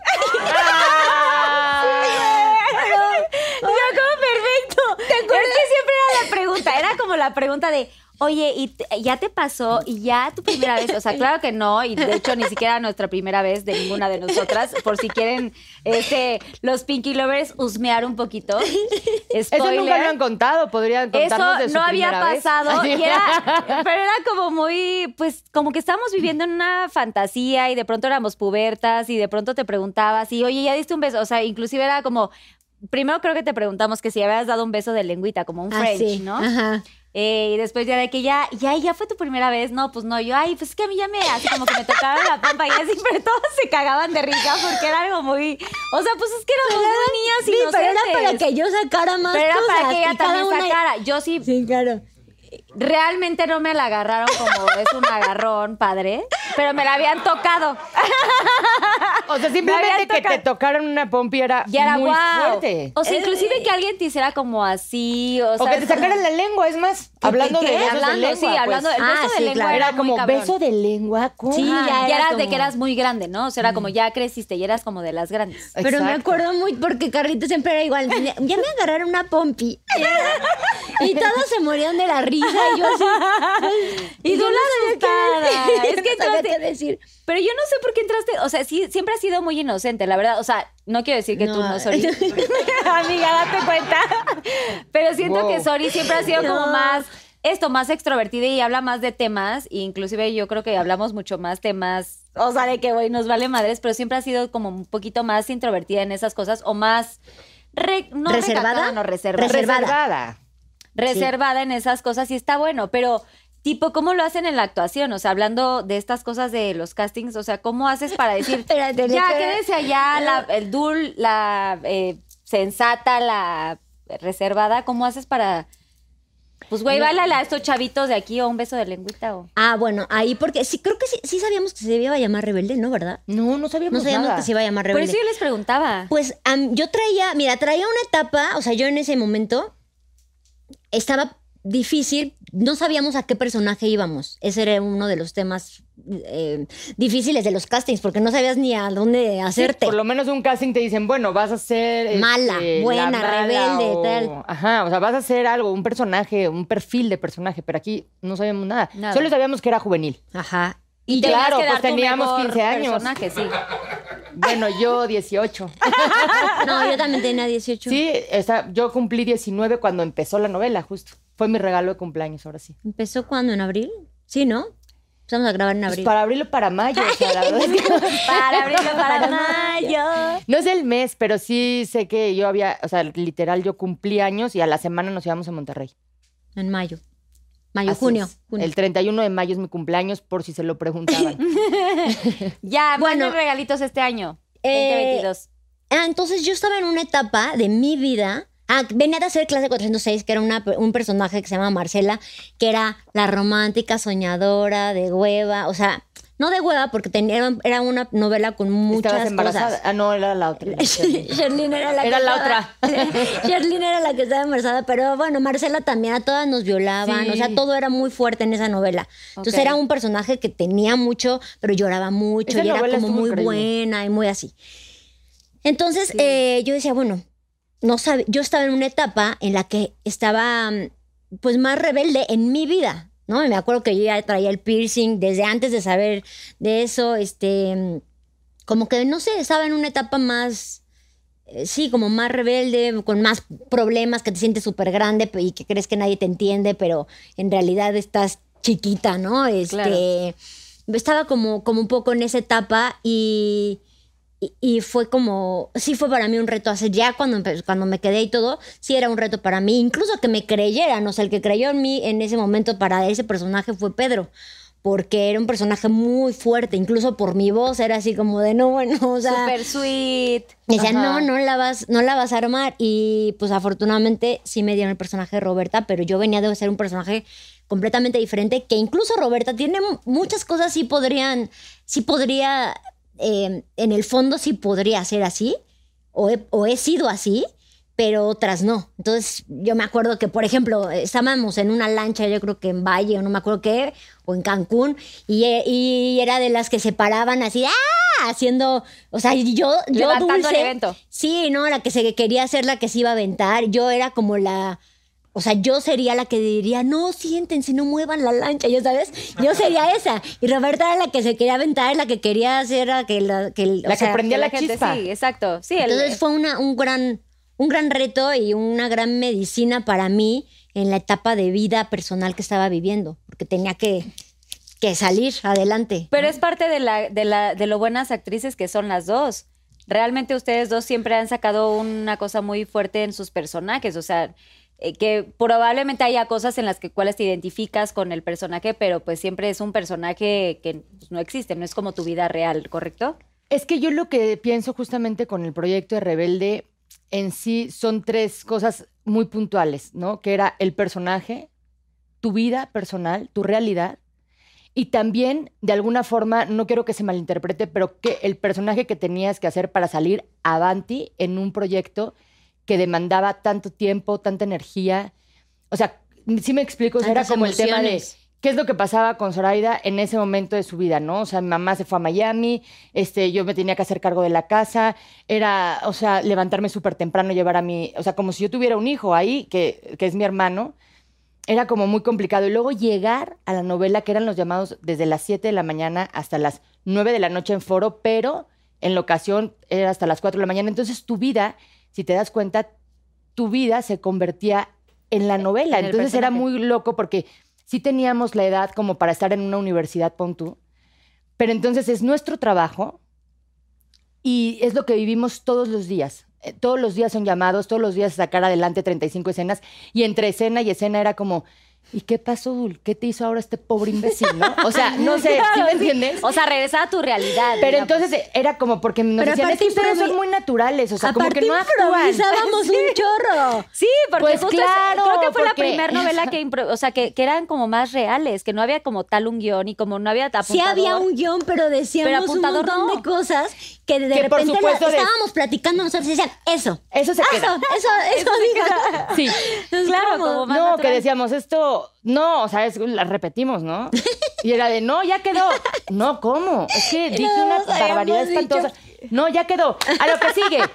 Ese es lo que yo quiero que la Eso gente. Y entienda. Juan Carlos, Juan Carlos decía, son chavos, son, Son chavos. uno de los directores, el tipazo. Tipazo, Juan Carlos. Y, y Luis Pardo Y Luis también. Pardo Eso es otra cosa importante. O sea, las dos personalidades más importantes en cualquier proyecto son los directores. Y aquí en este caso eran dos personalidades completamente opuestas, distintas. Entonces era como, ¿quién llegó hoy? ¿Juan o Pardo? Pardo. Puta, no. No. Así O sea, no. de que casi, casi te iban a matar. O sea, era un tema. Se aprendieron las... las, las- las- La- el las- A ver, ¿de qué va? ¿De qué va la escena? Las escenas. ¿Y Y, tú, así, puta. Pues no es sabe- que apenas no si sé. dormí cinco minutos. O sea, más bien la voy a leer y la voy a aprender ahorita. Ajá. Porque era, eran muy, era muy arduo, o sea, era demasiado trabajo. Y hubo un momento en que la novela duraba una hora y media al aire y ahí sí yo ya no entendía. yo ya no entendía, gatita, o sea, ¿cómo le hacías? Les voy a hablar de la mochila de dulce, o sea, traía de todo. Yo decía, bueno, ¿qué tanto traerá esa mochila? O sea, de que traías de todo, de que no sabías si te ibas de viaje, si regresabas, si ibas a dormir por lo menos 10 minutos. Yo sí me acuerdo, por ejemplo, de una anécdota, porque muchas veces, bueno, Rebelde sí que padre, fue un proyectazo, fue parte de nuestra vida, de nuestro día a día, durante dos años y medio. Sí, gran o sea, fue novela. mucho tiempo. Y, mm, o sea, sí fueron muchas vivencias, se convirtió parte de nuestra vida, por eso creo que es tan importante. Fue un proyecto muy largo, o sea, los proyectos en realidad no duran tanto. O sea, son de seis meses las novelas. Pero es que fue un ocho. fenómeno Pero esa aquí novela. fue mucho tiempo y de verte diario y de ver qué pasaba con tu personaje, qué le escribieron, pero qué pasaba con tu vida, pero qué pasaba también cuando salías a la calle y toda la gente esperaba, evidentemente, pues, oye, una foto, un autógrafo, y, y tú de verdad, pues, sí estabas ya exhausta. Entonces sí era también complicadito. pero se sal- salió adelante. Oye, salió adelante, fue un fenómeno y eso es de aplaudirse porque creo que es la primera no- telenovela que llega a tantos países, a tantos lugares, o sea, mundialmente reconocida y ustedes fueron parte de esto, o sea. Pues sí valió la pena el esfuerzo, ¿no? Es lo que yo digo. Valió la pena. Cuando Valió la me pena dicen, la oye, chinga". la chinga, que no dormías, que tienes tantito horas, pero voy al No, y súper. aparte, aparte no sé cómo le hacíamos, porque yo tengo, llegó un punto en el que aparte de los de lunes a viernes grabar, las giras. estaban las giras de viernes, sábado y domingo. Yo no sé, o sea, pues no, no sé, obviamente cómo, cómo lo lográbamos. Sí, claro, fines de semana show y regresa y Pero graba. aparte hubo un tiempo en el que salíamos de fiesta. ¿También? ah, también. Todavía te- o bueno, es que sea- eran otros tiempos. ¿Cuántos años tenían en ese momento? Dieciocho. De hecho, 18, quiero, 19, quiero decir 20. algunos lugares donde salíamos porque sí eran como... ¿Sí se acuerdan del hindú? Ay, claro, en Santa Fe era, ¿no? Ese era mi Sí. otro favorito. Y el bulldog. El Uy, bulldog llegué a ir solamente dos veces y ya. Así es la vida de, de radical. O tenías el hindú que era como un lugar de super fresas y así, o estaba el bull, Que donde así, podías así. ver tipo a calle 13, o sea, tipo unas así bandas de rock Sí, mexicano. más, más, este... Así era. Y sí íbamos al bull. Sí, más íbamos es al madre low profile, que tampoco estaba como que todo mundo ahí encima. Porque, güey, seguramente ustedes iban al hinduito. de, No, "Ah, pero íbamos. No, porque íbamos a la parte de arriba. Pero ahí vamos A- también al VIP. otro. al VIP. Había otros, Ah, bueno, porque sí, sí, clásico. El, el hotel también, el hotel el que El estaba en clásico, en- el clásico. El clásico yo iba muchísimo contigo. Había siempre te encontraba ahí. Sí. Siempre nos encontrábamos ahí. Dul, pero tú casi no eras tan... ¿Sí salías? Sí, sí salías. Ah, pero- ya me acordé a dónde iba yo. Al bar bar. Ah, bueno. sí, bueno, esta era de mayores. Es que eso Ah, era- ese sí, era más de. Ahí iba como los puros, así como los más famosos, futbolistas. Ah, claro. No, pero ¿cómo iba desde antes. Sí se acuerdan, ¿no? desde antes. Sí, sí recuerdan. No, pues Pero ahí, había, ahí iba desde mucho actor, este, Pero futbolistas, los- comentaristas y todo. Y el domingo, o sea, era el domingo y miércoles, o sea, eran los días buenos del bar bar. Es que O sea, pues, aparte ¿quién El iba? domingo era el mejor. Domingo Pero a ver, siento mejor. que hay una cosa que la gente, bueno, siento yo que la gente que no se dedica a este medio no entiende que de pronto porque un domingo estás tomando. Pues o lunes. Porque trabajas O todos los lunes, días, porque todo el trabajas tiempo. todos los días, todo el tiempo. Exacto, no tienes como, para ti no existe como un viernes, un Semana Santa. Sí, así, no como, es un no hay es viernes y el vacaciones. cuerpo lo sabe. No. En Navidad, por ejemplo, era de, bueno, cena con su familia y el, Y el 25, 25 a, trabajar. Sí, claro que sí. entonces- porque 24 estabas al mediodía. Aire. Exacto, iban casi, casi, iban muy pegados al aire, de hecho, en, en Rebelde, ¿no? En la novela. Pues cuando ya pusieron una hora y media, sí. Y ya yo siento que ahí es cuando dejaban ya cualquier cosa, pero funcionaba, funcionó. Funcionó muy bien. Vamos a los Pinky Shots. Bueno, no sé si han visto el programa, niñas, pero A resulta ser que tenemos esta ruletita, están los Pinky Shots. ¿Y, y, Y qué, son de qué se preguntas trata? del público. Entonces, aquí están muy personalizadas, ¿no? Aquí Dul y Sori agarren sus preguntitas. ¿Cuántas? Si pueden agarrar, eh, pues vayan agarrando de una por una. Es este, la tuya sí. A ver. Y entonces dicen el arroba y si quieren contestar. ah, no, yo no vi, yo no vi. Yo creo que agarré de, yo agarré de este lado. ¿Y tú agarraste de este lado? No, yo agarré de este. Ah, no, ok. Ok, si no quieren contestar, giran la ruleta y aquí hay unos shots padrísimos. Y si les sale Pinky reversa, pues es un castiguito para. No castigo, se la regresan a, a la de al lado. Entonces, comienza Dul. Ay, qué bueno que me tocó esta porque si no. Ay, Pues faltan varias, ¿eh? Sí, sí la quiero contestar, no Yo importa. también. Ok, bueno, di, sí. Ya, aquí a cámara 3. Uf. Bueno, ¿qué significó para ti la llegada de María Paula a tu vida? Arroba Alondra Núñez R. ¿A quién? Bueno, eh, me cambió la vida por completo. Eh, yo, como muchos saben, yo siempre soñaba con tener una, una bebé, una niña, que aparte eso pues no se planea, eso sí está como que Dios te lo te manda lo que debe lo que debe ser, ¿no? Luego lo que tiene que llegar. Eh, y, y llegó a darme fuerza, a darme un mensaje de que yo tenía que seguir porque yo realmente tenía mucho, mucho, mucho miedo eh, por la pandemia. La pasé muy duro en el embarazo y en la pandemia. Y para mí María Paula era como mi motor, era como mi fuerza, como que yo sabía que ella venía bueno, para mí es como que nos ven, que, que son, somos almas que teníamos que reencontrarnos. Y para mí era esa como ilusión de, de yo tengo que estar fuerte y tengo que, pues si se necesita dar la vida en esto, tengo que hacerlo, ¿no? Entonces para mí ese era ese motivo. Y cuando llegó, bueno, pues son miles de emociones que, bueno, también la gatita sabe eh, y tú en algún momento seguramente lo sabrás. Pero eh, son muchas emociones pero es un nuevo significado eh, y, y tus prioridades cambian. Y, y sí, es, es mucho cansancio, pero al mismo tiempo es así lo más hermoso, la luz más grande que, que, que- y el amor más grande que he conocido. Ay, bravo. María Paula, te queremos, María te mando un Paula. beso. Ay, bonita. Ay, bebé. sí, ya la Mi quiero conocer. Yo no la he bebé. podido conocer porque Tampoco- fue como todo en En pandemia. pandemia sí. ya tampoco. María Paula y tampoco conozco- Maximiliano, a aún no se Maximiliano. conozcan, No pero se cuando se conocen. conozcan se van a llevar muy bien. estoy segura que Sí. A ver, ¿cómo? Aquí me ponen, qué bueno que me tocó a mí, digo, porque ¿Qué si hago? no, ¿Nunca? aquí el Sí, programa aquí se hubiera seguido dos horas más. ¿Tuviste algún romance con alguno de tus compañeros del reparto de Rebelde? Tan, tan, tan, tan. ¡Ay, chica! Mm. No, la realidad es que no. No, la realidad es que no, a no ser sí. que la gatita quiera contar algo de que yo no me acuerde porque me dicen Soridori. ¿Ni besos? Hay besos, sí, güey. No, fíjate que no hubo un romance, pero sí hubo como mucho cariño de parte de Eddie. ¿No? ¿Te acuerdas? Sí. O sea, Eddie me quería mucho, mucho, mucho. Eddie Vilar. Eddie Vilar. Eh, Eddie Vilar, que que, aparte yo lo quiero mucho y de, de hecho de, de todos son de las personas con las que me sigo llevando. Eddie. Es que Teo y Aparte está Luján guapísimo, eran lo amamos, pareja, aparte ¿no? Ajá. en Epic. Ay, Eddie sí, es un lindo. Estás Es un tipazo, sí, divino. Pero es que eran como Teo y Luján eran como, como pareja. Y yo veía que siempre estaban, siempre estaban pegados. Y yo le decía, oye, pero ¿qué onda con Eddie? Había mucha química. Pero Dulce siempre me Pero decía, oye, siempre estaban pegados y ¿qué luego se onda? fue. ¿Te acuerdas un día que fueron a espiar todos los cuartos de Valle de Bravo? es que yo tenía ideas y Eddie me seguía. Eso era lo más chingo. Mira, siempre que te puedas encontrar un hombre en tu vida que te siga en tus locuras, pero no, no, no, no quiere decir que es un romance, sino que más bien era como mucho cariño, mucho compañerismo, mucha complicidad. Había buena química, Pero no eran novios. pero no éramos novios, nunca tuvimos un romance. De hecho, yo toda la novela Rebelde tuve un novio que evidentemente ni voy a mencionar. Cero resentimiento. Todo bien. No. Todo bien, pero hijo. Pero, hijo, man. No, no, no. Ah, Bueno, súmale a todo lo que te contamos. súmale a todo lo que te contamos un novio como aquellos que neta no quieres ni conocer.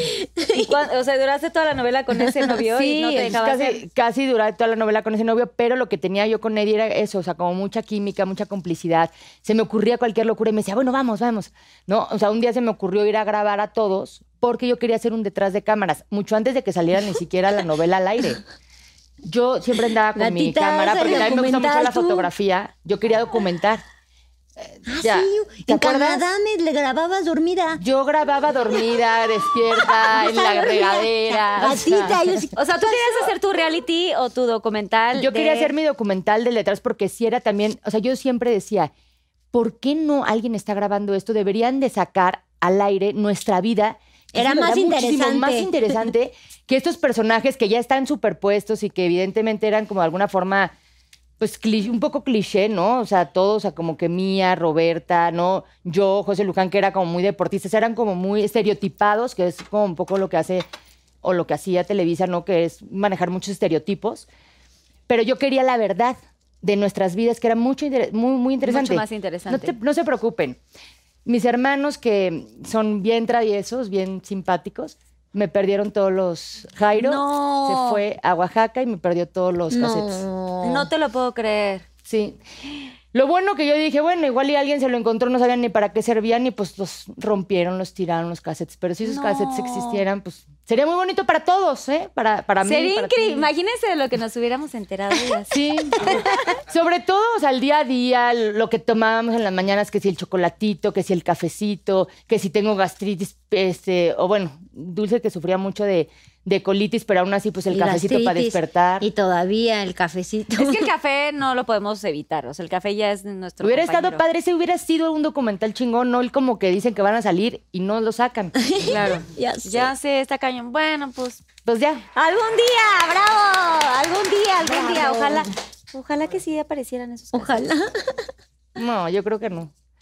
Yo creo que no, pues se- se- no, A ver, se iba a la o sea, no. Tómate otra pregunta. ¿Cuál es el precio más alto que has pagado por la fama? Tras. Híjole. Eh, yo creo que sacrificar mucho, mucho mi vida personal. Mucho. Este. mm,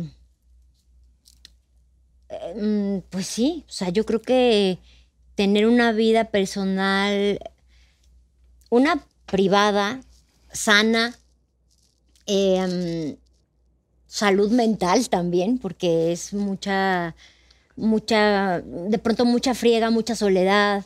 eh, las relaciones que tienes normalmente, pues al no tener, o sea, ¿qué pasa? Si tú vas a la universidad o si tú vas a, no sé, a un trabajo, pues es donde generalmente, o vas de fiesta, como generalmente normalmente pasaría, pues conoces a la gente y terminas relaciones y punto, ¿no? O sea, como que cada quien se va por su lado. Pero estando en un, en un trabajo como, como el nuestro, de repente es como muy como que todo está ahí mismo, todo está adentro. Tu trabajo, tu vida Tu amorosa, relación. tus amistades eh, o no amistades, también todo el mundo está ahí y, es trabajo. No es como que estás en la escuela y, ay, este me caga. No, pues no, o sea, ahí estás, ¿no? Entonces, yo creo que eso, sacrificar mucha parte de mi vida personal, eh, el, por ejemplo, eh, que ahorita no lo haría, ¿no? Que muchas de mis decisiones ahora en mi vida, en mi vida profesional Dependen, de dependen Paula. de todo, de lo que viví, ¿no? Entonces, por ejemplo, cuando mi abuelito estaba muy mal, el papá de, de- de mi mamá, y estaba en Querétaro y murió allá y yo no fui, no pude ir porque estaba grabando.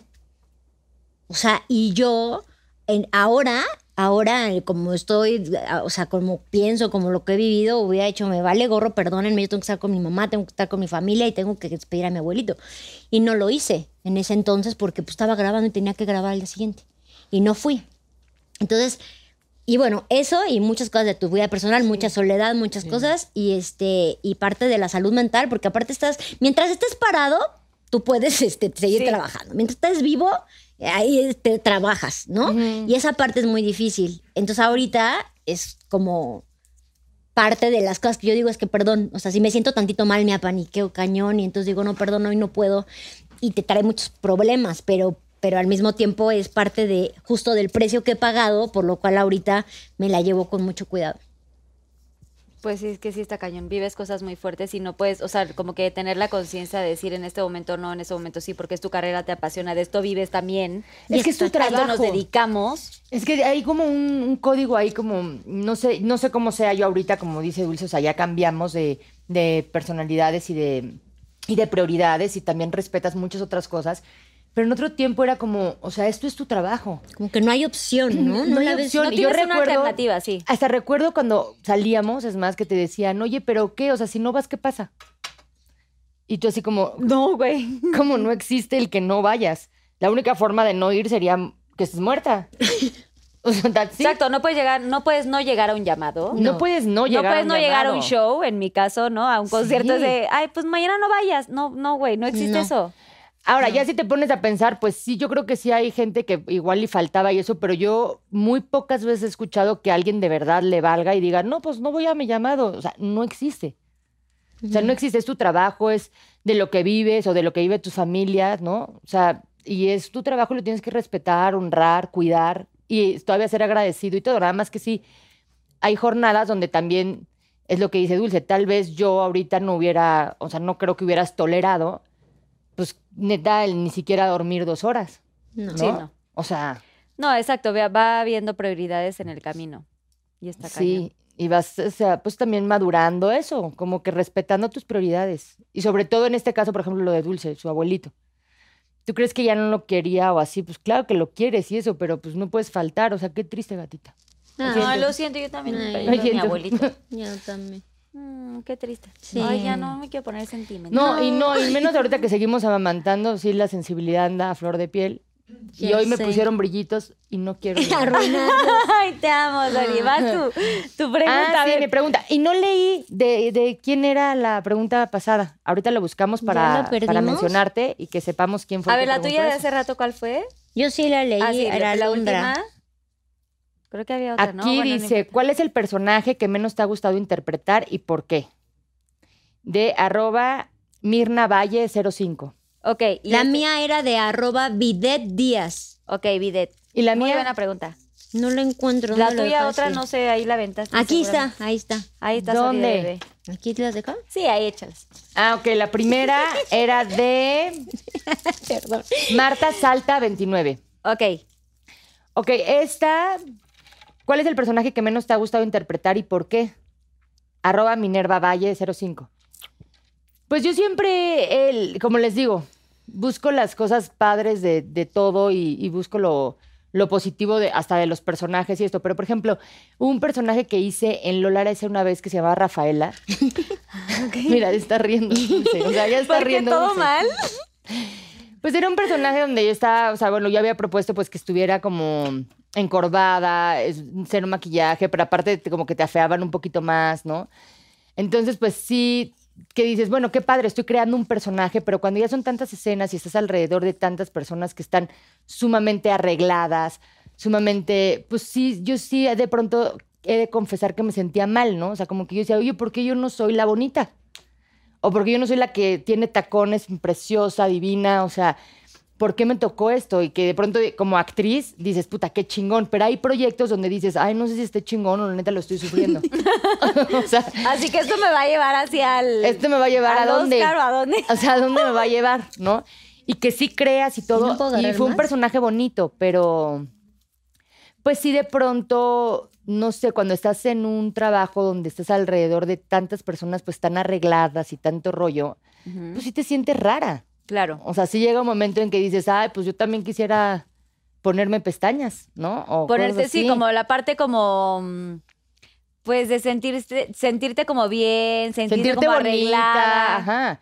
Sentirte bonita o así, ¿no? O sea, no sé si les ha pasado algunas veces que van a algún trabajo, no sé, o será que nada más pasa en nuestro medio, no creo, o sea, yo creo que en todos En lados. todos lados, si te arreglas, hasta cuando si te levantas y te, más bien cuando te levantas y te bañas y que tantito rímel, o sea, ya te sientes como bonita, ¿no? O sea, como ya, ya me bañé, ya me arreglé. Creo que pasa también en, en la actuación, ¿no? O sea, aunque tuvieras que interpretar un personaje importante, no nos queremos imaginar Betty la fea, ¿no? Porque pues ella sí estuvo toda la novela así, güey. O sea, qué mamada de qué va a suceder, güey. Y que No, pero un éxito, pero de ahí Al misma. final ya era bonita, pero. Pero o tú crees sea, que la actriz no decía, ya quiero que llegue ese momento de cambio, sí. ya quiero que llegue ese momento donde Claro, soy bonita. Y, y todo el mundo lo pedía, no era como, y ya, y ya, y ya. O sea, no es mala onda, pero sí, güey, así, güey, los lentes, pero la ceja, pero el bigote. No, el pelo así, O sea, digo, también le echan ganas pues para que se vea horrible, pobrecita. Y es muy guapa la actriz, muy, muy bonita. Pero bueno, Vale, toda guapa. la novela estuvo así. Entonces, personalmente, como les digo, son tantos llamados y tantas ¿Se cosas puede decir que el sí nombre? te- Sí, claro. ¿Cómo? ¿El nombre de la novela? Claro, era Lola. ya, ya lo había dicho, no lo puedo ni decir. Ah, no. Otra vez. Lola, Lola era hace una vez y yo era Rafaela. Ok. Y mi hermana era Gretel. Valdés. Ay, Gretel Valdés, ok. Que le mando un beso, la quiero mucho, pero también qué pesada. No. Porque ella era como la bonita, digamos. en el Ella era la bonita y todo el tiempo me, me chingaba. O sea, en, en la novela y en la vida real, no, no. No, la amo. La, la, la, es mi hermana. pasa, Gretel, te amo. Gretel, la también amamos. yo Pero le mando sí, muchos besos. Sí, es una chulada. Es de hecho, me acuerdo que fumaba, pero era de, no puedo fumar sin, sin que tenga yo un chicle. Dame un chicle, dame un chicle. Siempre se, siempre, o sea, no le gustaba el olor a cigarros. Yo le decía, no, pues ya, entonces mejor no- ya no fumes. Así, resuélvelo. Muy bien, bravo. ¡Bravo! Siguiente pregunta, Dul. ¿Cuál es el recuerdo que te da más nostalgia de cuando estuviste en jeans? ¡Ah, ya! Ay, Voy a llorar. ay. Pues algo muy bonito que, que, que había eran esas pijamadas. Las Las pijamadas. pijamadas donde, me, donde confesábamos cosas y, y nos juntábamos todas. Una de las cosas que para mí fue muy, muy bonito y muy importante fue la primera vez que, pues, que fui a Europa. De, o sea, fueron mis Fuimos 15 años y fuimos a grabar el disco de Cuarto para las Cuatro a Majada Onda, ¿te acuerdas? Sí. Magadonda es un pueblito cercano a, a Madrid. y ahí grabábamos el disco. Entonces ellas eh, como que me, pues sí, fue la primera vez que fui, pa- que fui allá. Entonces era como acompañarnos en, en todo. Fuimos también a Roma, fuimos a París. Eh, me acuerdo que me, me dieron un Dramamine y me perdí en el camino. En el avión. Este, No, en el camino. no, en el camino a, a- Ma- a París. No, en, en el coche. ¿Ves que fuimos como de Roma a, a Pisa y a Florencia? Claro. Y en- veníamos en coche. Entonces me dieron un Dramamine y yo no supe de mí hasta Tomamos que Dramamine, llegamos. exacto, porque era como para que no nos mareamo- mareáramos en la carretera. ¿Por y- qué se drogaban de tan chiquitas? Pero, No, pero el Dramamine hasta la fecha a mí me hace mucho efecto, es como muy fuerte, es para los mareos, pero creo que ahí te duerme. Y una de las cosas que recuerdo con, con, bueno, muchas cosas recuerdo con mucho cariño. Pero cuando lo que estábamos platicando hace rato de, de, bueno, que tú me, recordaste porque fue tal la borrachera que nos pusimos que la tengo como blackouts. La primera que fue en, en casa En de casa de Patty. Pero la que recuerdo con mucho cariño fue el día que eh, terminamos de grabar el disco, que estábamos en Madrid y que todas estábamos en pijama. Tomamos que aparte mi pijama estaba espantosa, era horrible. ¿Cómo todas era? tenían, Carlita ¿Cómo tenía era? su pijama pinky, bonita.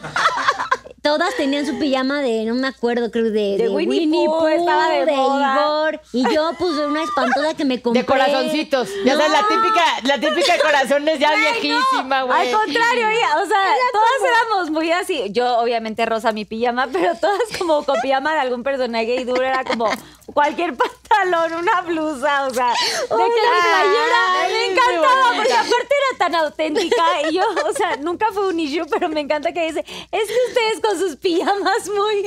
No, pero eso yo traía una pijama. Esa sí era una pijama porque era la pijamada. Y era un- una pijama horrenda de relojitos, horrible café. O sea, no.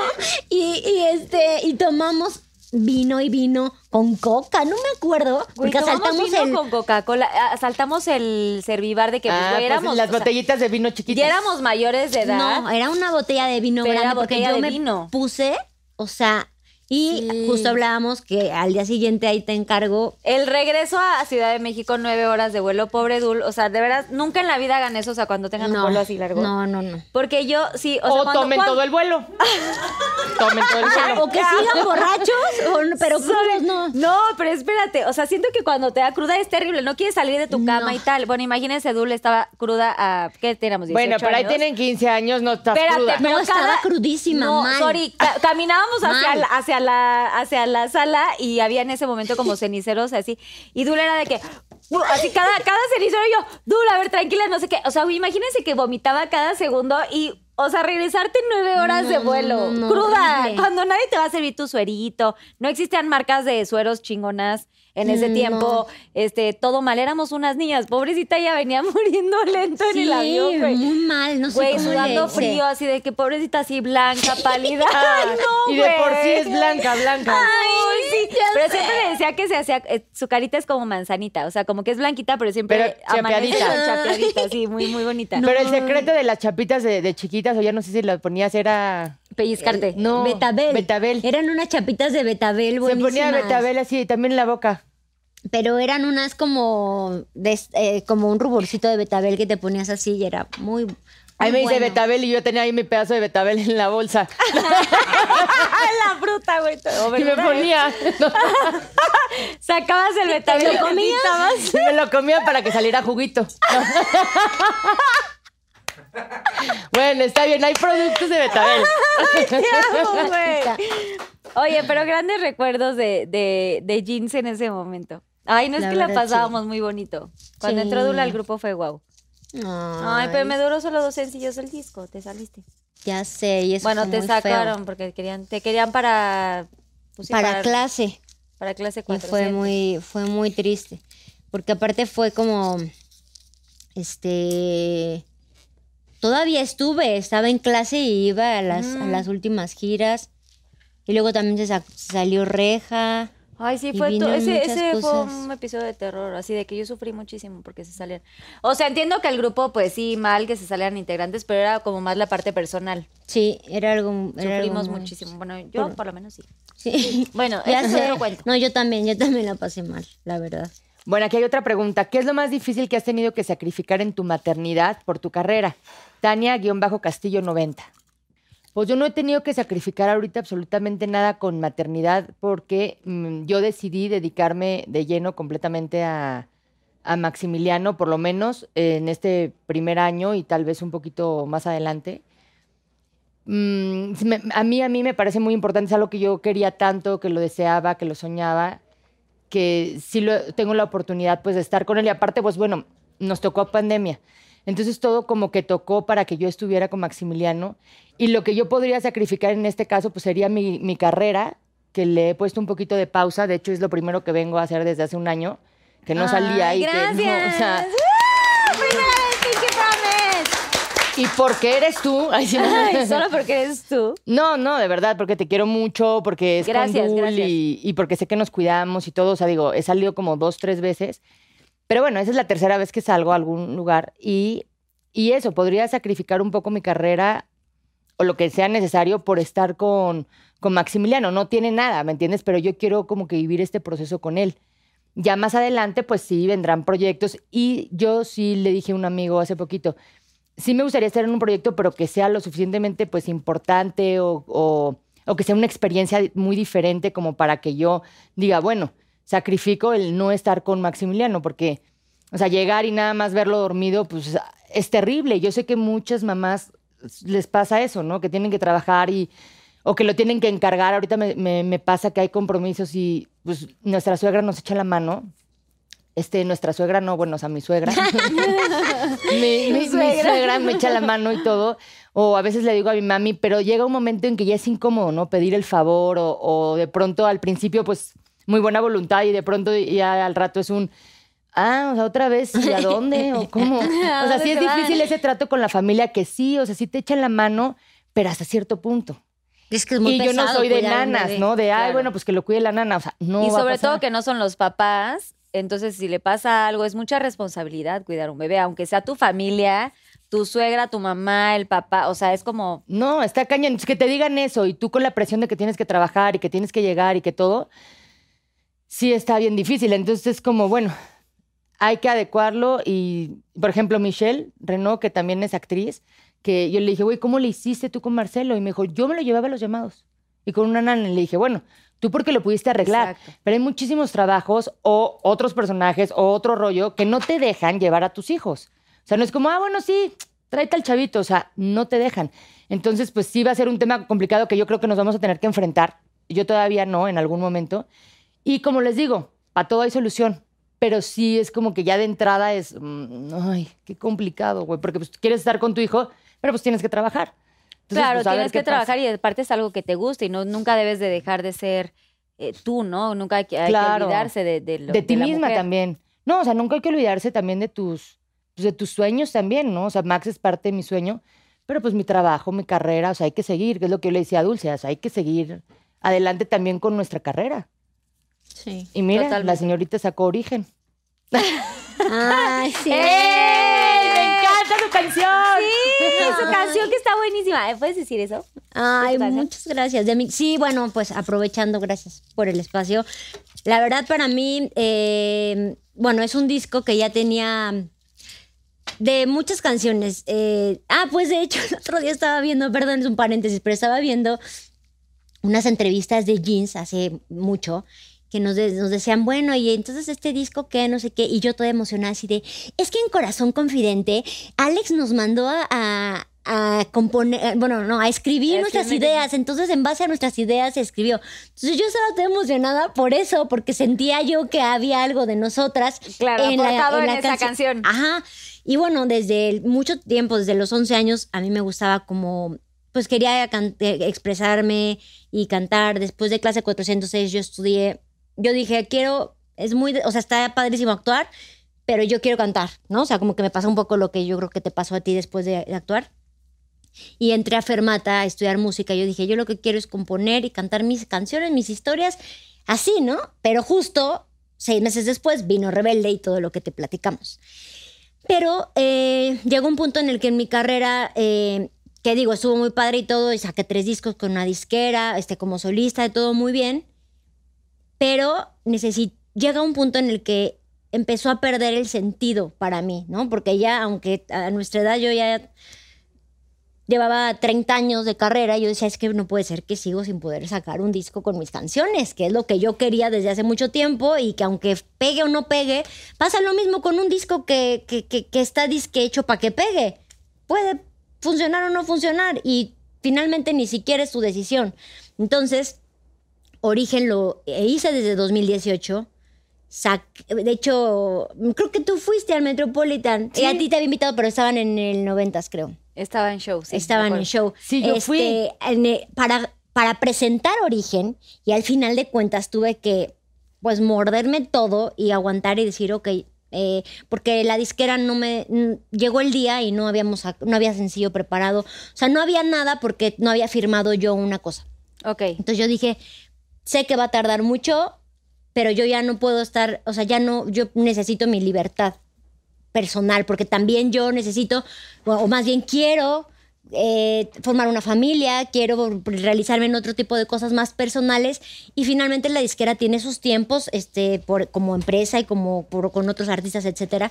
Y entonces dije, pues ni modo, y entonces me esperé y hasta 2020, en plena pandemia, Wow. embarazada, empecé a sacar sencillos de origen, Origen. y apenas ahorita, en octubre, bueno, hace Ah, El año pasado. hace relativamente poco salió el disco ya completo eh, de manera digital y Y le ha ido y muy bien, muy bien gracias Y qué increíble que ya por fin pudiste cumplir este sueño y de verdad yo me siento muy orgullosa de ti y creo que Sori también, o sea, de, gracias. de verte como trabajar en esto porque aparte te gusta, o sea, esto de la escritura se te da súper bien, eh, de todos tus sentimientos y toda la cosa que has querido como pues explorar y, y creo que los tiempos de Dios son perfectos y por eso creo que también no se dio en ese momento con la disquera o no se dio en el 2018, creo que por algo pasan las cosas, así que vayan a apoyar su, su Origen. sencillo, que Origen. Vean el video, está Vean el increíble. video, Gracias. lo tienen que ver Pinky Lovers, está padrísimo, me encanta.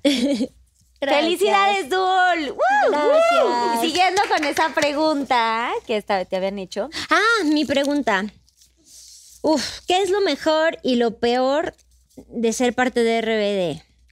Eh, arroba Alexis guion verdugo. Em, pues, a ver, A ver, ¿cuál es la pregunta? Eh, Déjame, déjame acomodo bien. Quiero lo escuchar. mejor, lo mejor, este, uf, definitivamente eh, el haber sido parte de un proyecto tan importante, tan grande que llegó a tantos países. Eh, viajé mucho, conocí muchas como culturas, eh, llegas a tocar la vida de mucha gente que tú ni te imaginas, que de repente llegan a decirme que a lo mejor una canción, una palabra, el mismo personaje les ayudó en un momento de sus vidas y, y- por todo el mundo, ¿no? Que digo, bueno, o sea, yo me acuerdo cuando estaba la primera vez que fuimos a Brasil, que hablaban todos en portugués y yo decía, ¿cómo? O sea, yo no entendía nada. Y yo decía, esto es in- increíble. El estar juntos en un escenario, eh, los seis, haciendo eh, la música, la energía de tanta gente en un, o sea, de tan, tú sabes lo que es, ¿no? O sea, los, tú también en el coro de las estrellas del Estadio Azteca. Bueno, cuando eh, teníamos, eh, teníamos el grupo de la Citricus que les abrimos en el Auditorio Nacional. También tenían un grupo, claro, O sea, yo canté en el auditorio. Era, Fíjate. era, era la- y aparte eran sexys, porque la gatita es sexy. Sí, entonces era, es que la gatita era trae Angie su Q, sex Angie Q. Angie Q. Ya ves. y eso que, que soy- el Pinky Drink estaba leve, ¿eh? E imagínense si no. Imagínense si hubiera estado bien cargado. Y Estefa, eran las tres. Ok. Que era, o sea, una canción que era para una marca y, y lo sacaron la novela. Pero ya ves que, pues, eh, aprovechan todo. Entonces, era el concierto de, de RBD real y eso estuvo padre porque también la gente fue parte de la novela y estuvieron en, no sé si lo sacaron al aire o no, pero era el concierto de RBD, era parte de la novela y nosotros por la novela hicimos la canción en vivo y todo, y era en vivo. Y cantaba. Y la gente era así, Así, y era como, te lo juro, yo nunca en mi vida me había puesto tan nerviosa como cuando canté en el Auditorio Nacional. O sea, sí Es fue que así aparte como- ese lugar sí impone Muy mucho, ¿no? imponente. o sea, sí. sí, se me, me acuerdo que se me secó la boca y yo decía, no, pues aquí no hay agüita. O sea, no se agregaba saliva y tenía que cantar y todavía bailar. Y yo decía, wow, o sea, mi respeto es para los cantantes. O sea, ¿qué es esto? O sea, es una locura. Yo ya había tenido un grupo, yo lo sé, a los 12 años. No es lo mismo. Y todas las etapas creo que tú tomas las cosas diferente. Sí. Pero yo creo que el efecto del Auditorio Nacional lo vivimos todos. O sea, así O sea, lleves sí es toda tu imponente. trayectoria, siempre el que se te seca la boca, siempre, siempre pasa eso. Es, A mí pues, nunca es- me es que es pasa. un- Ah, bueno, el escenario más ¿A ti fuerte qué te de- pasa? O ya ni, ni te pones No, nervioso. sí, claro que sí me pasa. Este, yo estaba el día que hicieron el primer auditorio nacional Ay, JNS. Sí, JNS, ya como JNS, sí. y bueno, de, de ahí se hicieron muchísimos y me dio todo el gusto del mundo, la verdad, porque Sí, es bien fuerte por- estar ahí. estaban emocionados, estaban muy nerviosos. Decían, es que qué. Y aparte, después de, de tanto tiempo de que Jeans, bueno, fue súper exitoso, pero, pero ahora con ella, Pero bueno, nunca han superado. estado en el auditorio. Nunca habían estado. No, no, eh, ah, Nos costó en el años. Metropolitan, pero en- estuvimos en el Metropolitan, que de hecho es de, las, de los Que fue tu lugares más bonitos. Pero eh, yo estaba en ese de- día del auditorio y estaban bien emocionadas. Y sí, yo, a mí me da taquicardia. Aunque esté, aunque no haga nada, me da taquicardia, pero sí. que esté así sentada normal. Este, sí, no, pero antes de un concierto. O sea, ahorita me está dando taquicardia. sí, sí, no, en serio, sí. Se termina el programa. No. No, pero sí eh, me da como que sientes así el corazón. De hecho, en un video lo- eh, que se llama Rompecorazones, que estoy justo por salir al Metropolitan antes del escenario, les dije, pongan un corazón, porque yo me acuerdo que sentía que se me iba a salir el corazón. Por eso, entonces empieza como tun, tun, tun, tun. Porque, y se empieza a acelerar el corazón antes de salir al escenario, porque eso es lo que me pasa. Y pues esa, es- esa es como adrenalina, ¿no? De, no, como no. antes Esa de salir. existe, sí. Como si te fueras a aventar a una, en una montaña rusa, es como. Sí, es, como algo inesperado de qué va a pasar y tal. Sí, Wow, siempre es una nuevo. increíble. Bueno, eso eh, de- decíamos que lo mejor fue todo eso, toda la gente. Lo, y, lo, y lo peor eh, fue muy intenso, muy, muy intenso. eh, en una edad crucial, en una edad donde estábamos viviendo todo a flor de piel, bueno, eh, en cuestión de, mis de mis relaciones más intensas, este, fueron como esos cuatro, cuatro o cinco años que, que estuve ahí, este, donde estás conociéndote, re- encontrando quién eres y y, y- y estaba muy, muy sola, o sea, en realidad en, en- en todos lo- los viajes y todo está como contraste de estar con millón, bueno, La miles fantasía. de personas. Eh, que, y aparte el personaje, porque todo el mundo era, ah, Roberta, la, la fuerte, la no sé qué, la rebelde. Y yo tenía que salir al escenario así y por dentro yo estaba, mm, muchas veces estaba, estaba mal. Eh, y pues esa parte de no poder ser vulnerable ah, porque mm, pues estás en un trabajo. Finalmente no estás en tu casa, en tu grupo de amigos, etcétera. Y una de las mejores cosas también de Rebelde, no de Re- RBD precisamente, pero sí de Rebelde, es que la gatita fue un oasis en el desierto. La única que estaba ahí, de verdad. Ay. No, en serio sí. En serio sí. En serio sí, fuera la única, la única que, que me apoyaba eh, siempre, que, me escuchaba. A pesar de que habla lento, porque ya Y tú así, bueno, pero concluye. No, sí. No, sí. Pero, pero ella, ella sí siempre estaba, siempre estaba ahí, pero pues bueno, en la parte de la novela. O sea, cuando iba de gira, pues no estaba, pero, pero sí fue una de las. Que me de decía, vente a la gira cosas". conmigo. Y así, no, Entonces, espérate. no y, yo, ¿Y yo qué? ¿Mis firmas de autógrafos qué? Porque nosotros sí nos íbamos a, a- O sea, ellos se iban de gira y nosotros teníamos firmas de autógrafos pues en Guadalajara, en Monterrey. Sí, ustedes también hacían Ah, su chamba. Hacíamos nuestra chamba, digo, no tan fuerte como estar en un escenario cantando tantas canciones, pero Pero era un todo de todos, ¿no? Todos apoyando a la novela, todo el mundo hacía su, que firma de autógrafos, que el show, pero esto, o sí, o sea, estábamos como muy movidos en, to- en todas partes, pero sí, sí me acuerdo que me dijiste, oye, acompáñame a los conciertos. Sí. Porque sí, es- eso es verdad. O sea, yo siempre lo he dicho a mucha gente. Los artistas, pues claro que tienen muchos fans y todo, pero de pronto llega este momento, imagínense, o sea, con un auditorio lleno de personas y de pronto llegar al hotel y estar solita. Ese contraste es muy fuerte. Mentalmente. difícil. O sea, sí. mentalmente sí es fuerte. O sea, imagínense tanta gente, pues claro, aplaudiéndote, admirándote, que tú también los ves, los sientes.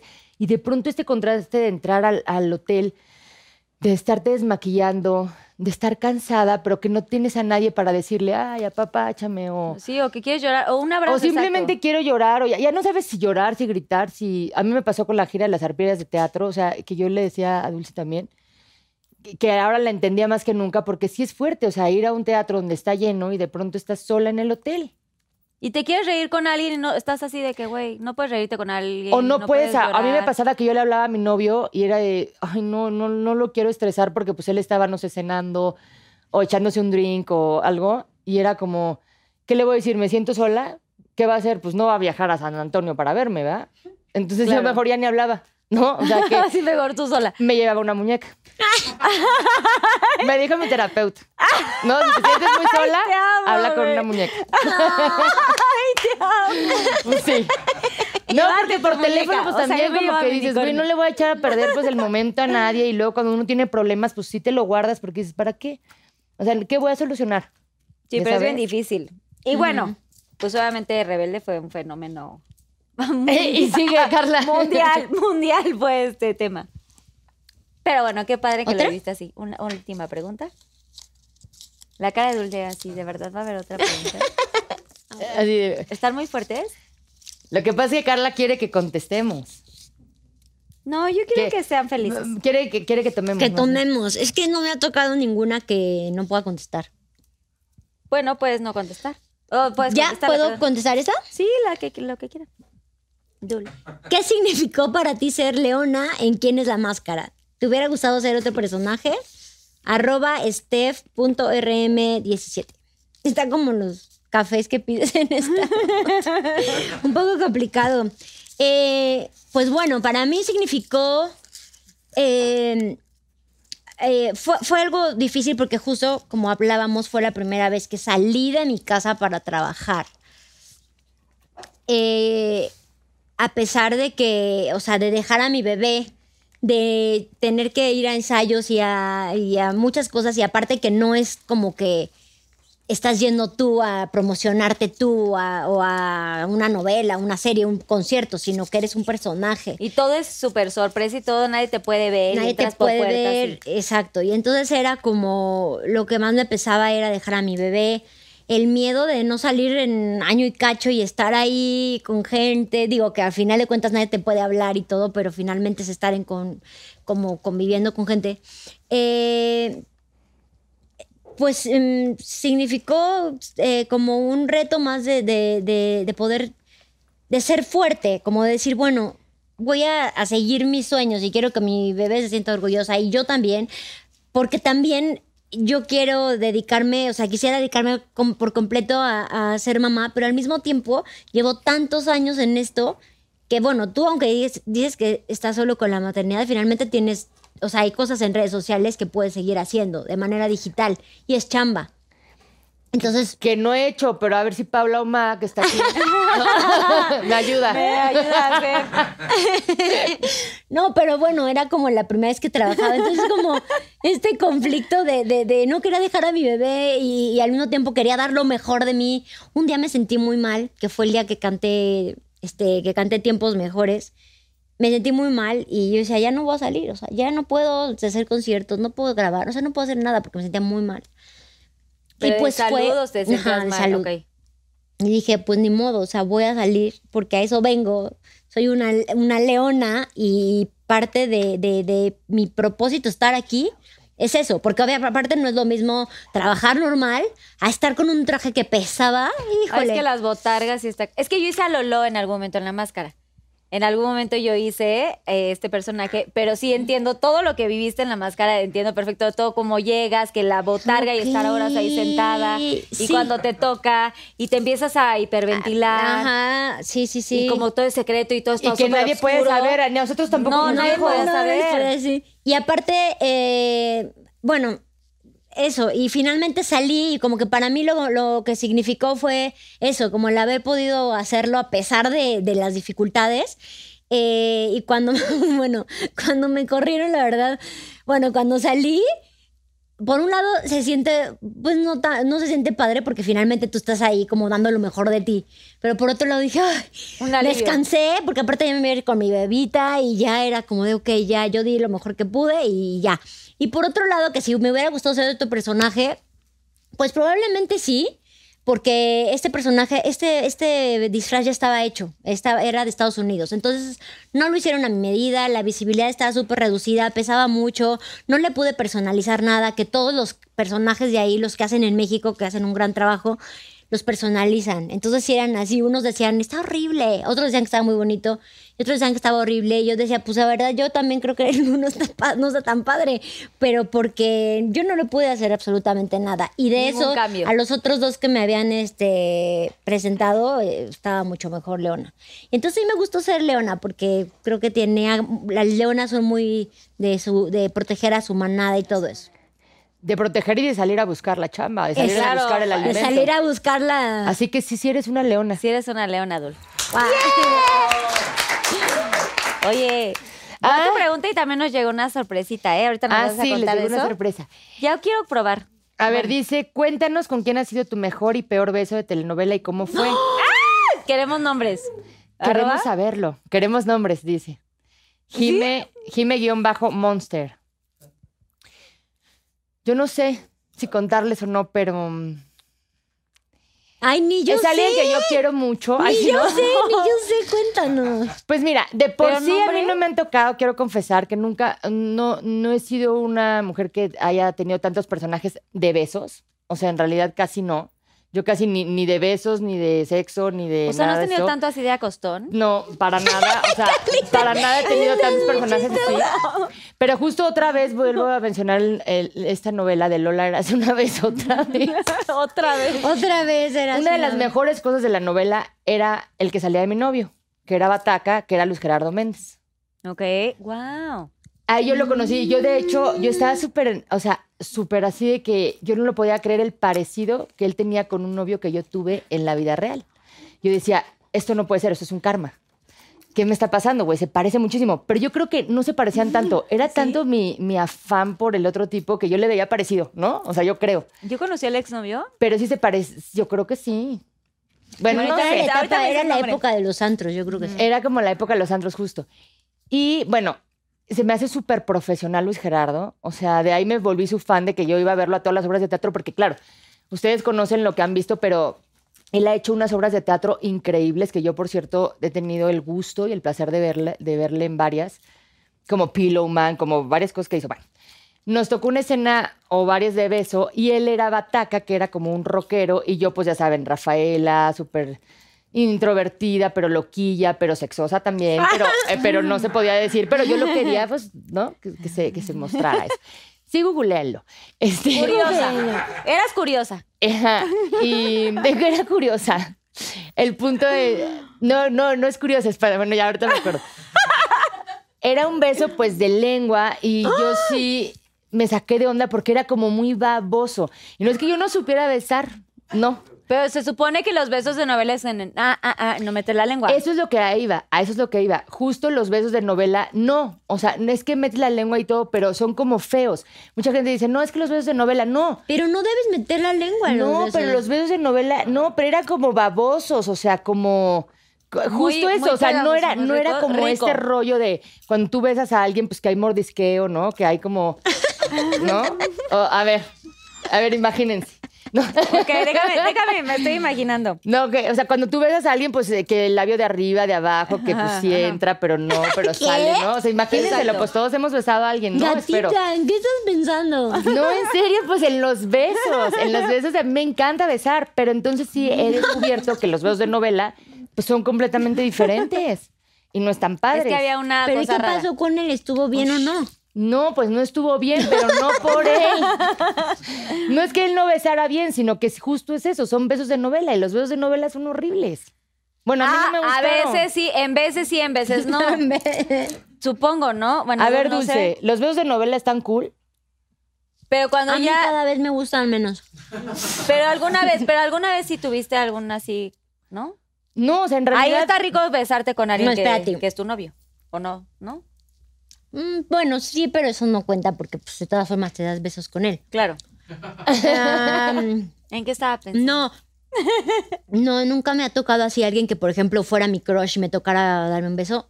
Nunca. Nunca, me ha tocado. Este, no me gustan, lo- no me gustan mucho los besos. O sea, no es que no, Es que no es que Todo me es un gusten. trabajo, a ver, es un trabajo. Exacto. Lo, lo- lo Es veo así. personaje. Le era como de, ah, ok, besa. La primera vez, la verdad es que es algo que sí la, la regué, porque la primera vez que tuve que besar a alguien fue en a mil por hora y fue Kuno Becker. Y yo no tenía idea cómo tenía que dar un beso, porque yo no, este... Porque sí tienen que ser diferentes. hasta el fondo. No, no, no, no le metí la lengua, saqué la lengua. A ver, ¿cómo? Así de que O vamos sea, a besarnos. Muy mal, muy mal, todo mal. Eso estuvo ¿Y qué fatal. te dijo así de, no, espérate, o sea, yo si no me di cuenta. Yo no me di cuenta porque yo, ¿Pero él yo te le dije, oye, pero ¿qué hago? Era una, era una que, que, que- una loquilla que llegaba y le decía, hola, no sé qué, yo soy fulanita, y lo besaba, o sea, era así una loca.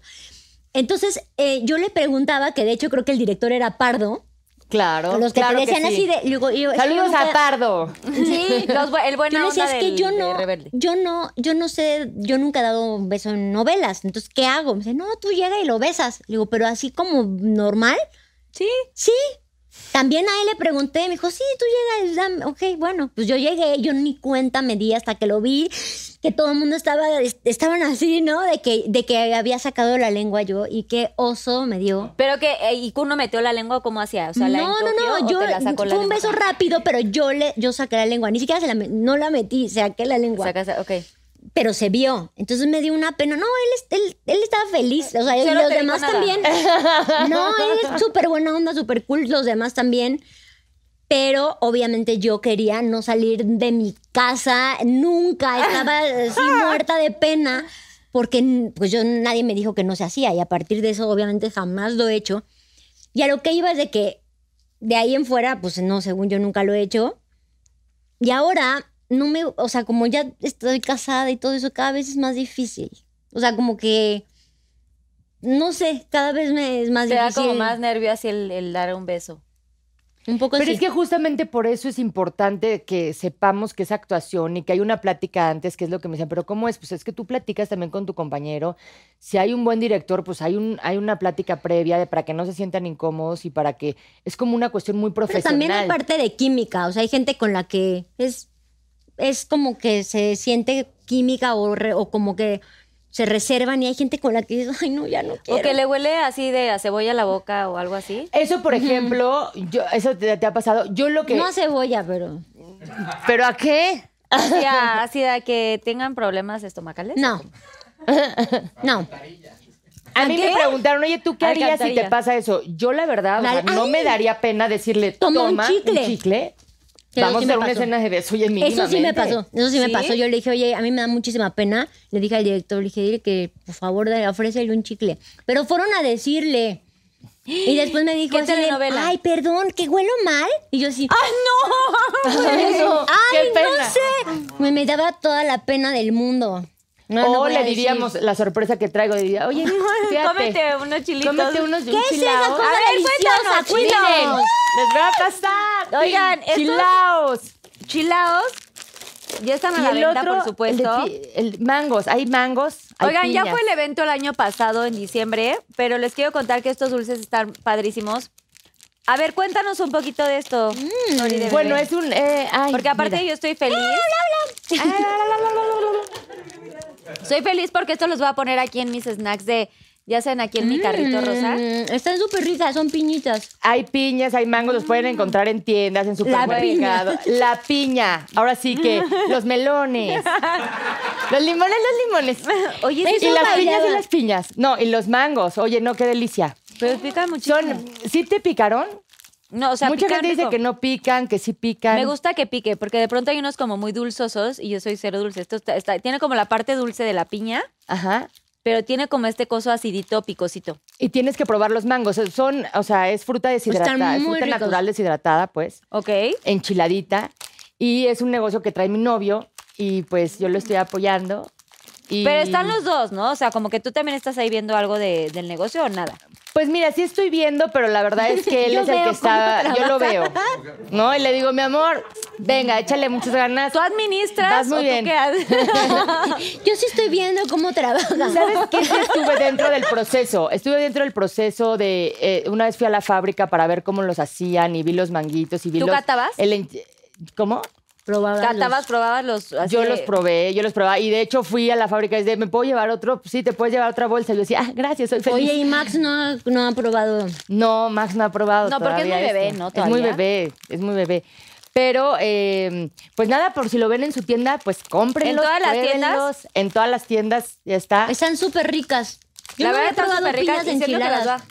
¿No? ¿Y te Piñas gustó? y manguitos No, güey, me encantó. Me encantó a mí Vamos a poner estas aquí en Pinky Promise. Sí. Cómprenla en su tiendita más cercana. Y pruébenlas. Están Y deliciosos, pruébenlas. chilaos. Vamos a ponernos todos bien chilaos. Chilaos. me gustó el picorcito, ¿eh? Me gustó mucho. Sí, yo voy a probar ¿Sí? esos. Mis favoritos ¿Sí son los buena? mangos. Digo, las piñas son muy Ah, yo buenas, quiero pero los probar un mangos me mango. encantan. A ver, probemos. A ver, échame un manguito de, con el otro dedo para que no sea el que chupé. Mm, me encanta. Mm. Chilito. Rico. Comercial. Espérate. Ajá, sí. ¿No que hacemos muchos comerciales? Te van a hacer una así de que. Prueba el mango. A ver, Ajá, a el comercial. Para ver, el comercial. ¿Cómo lo haríamos? A ver. Oigan, A ¿ya probaron estas delicias? A ver, ¿de qué es ¿Dónde eso? las venden? En todas, en todas las tiendas. Probemos. Sabor picosito. Hay piñas. Mm. ¿Mangos? Y también gomitas, pero no las traje. ¡Pruébenlos!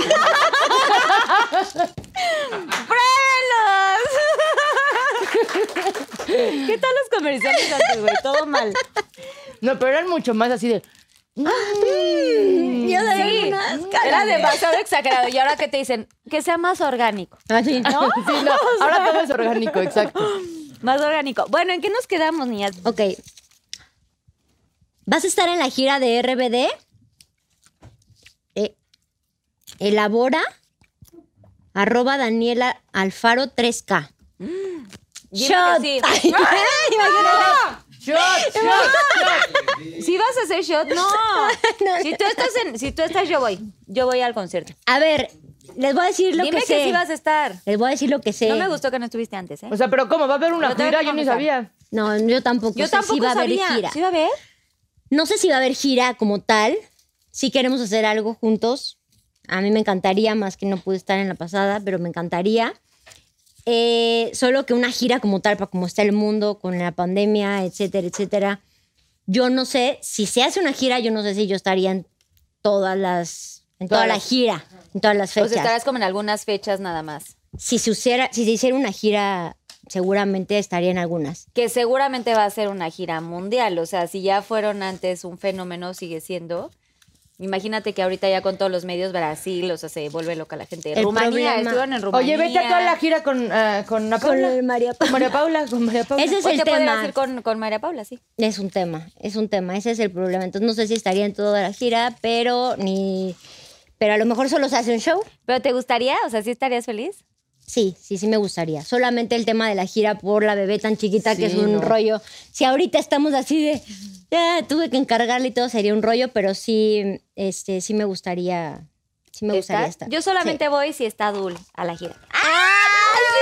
¡Obvio! ¡Sí! ¡Sí! Oye, sí, mi Dul, porque yo sí la extrañé en la vez pasada, ¿eh? Ay. Gracias, Susana Unicornia, pero sí, sí quiero que estés. Unicornio. Voten para que esté. Pinky Lovers. Ah, sí, por cierto, le pueden pedir a Susana Unicornia si quieres otro cafecito. Susana No, aquí Unicornio, tengo otro muchas Pinky gracias. Todavía tengo Pinky. Sorry de bebé, vas. Ok. Eh, ¿Cuál sería el lugar perfecto para hacer el sin respeto? Sin respeto. Oigan, todo con respeto, porfa. O sea, lo que quieras, pero con respeto.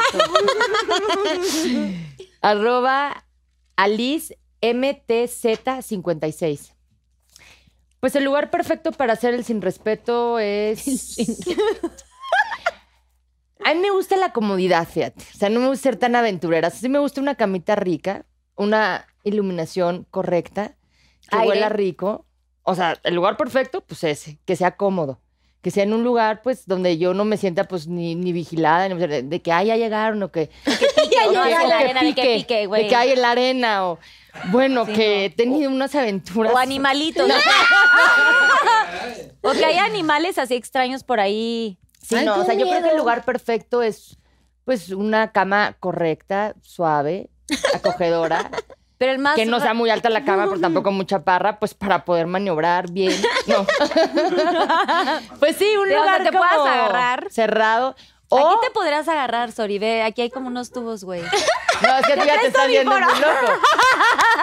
Oigan, ¿se acuerdan del libro este que trajo locas a muchísimas mujeres? Que Ah, por ¿el cierto a mí Fifty también. Shades? Ajá. Mm. Sí me acuerdo. Ya cuando vi la película, no, porque pues nada va a superar nuestra imaginación. Seguro tú podrías tener tu cuarto.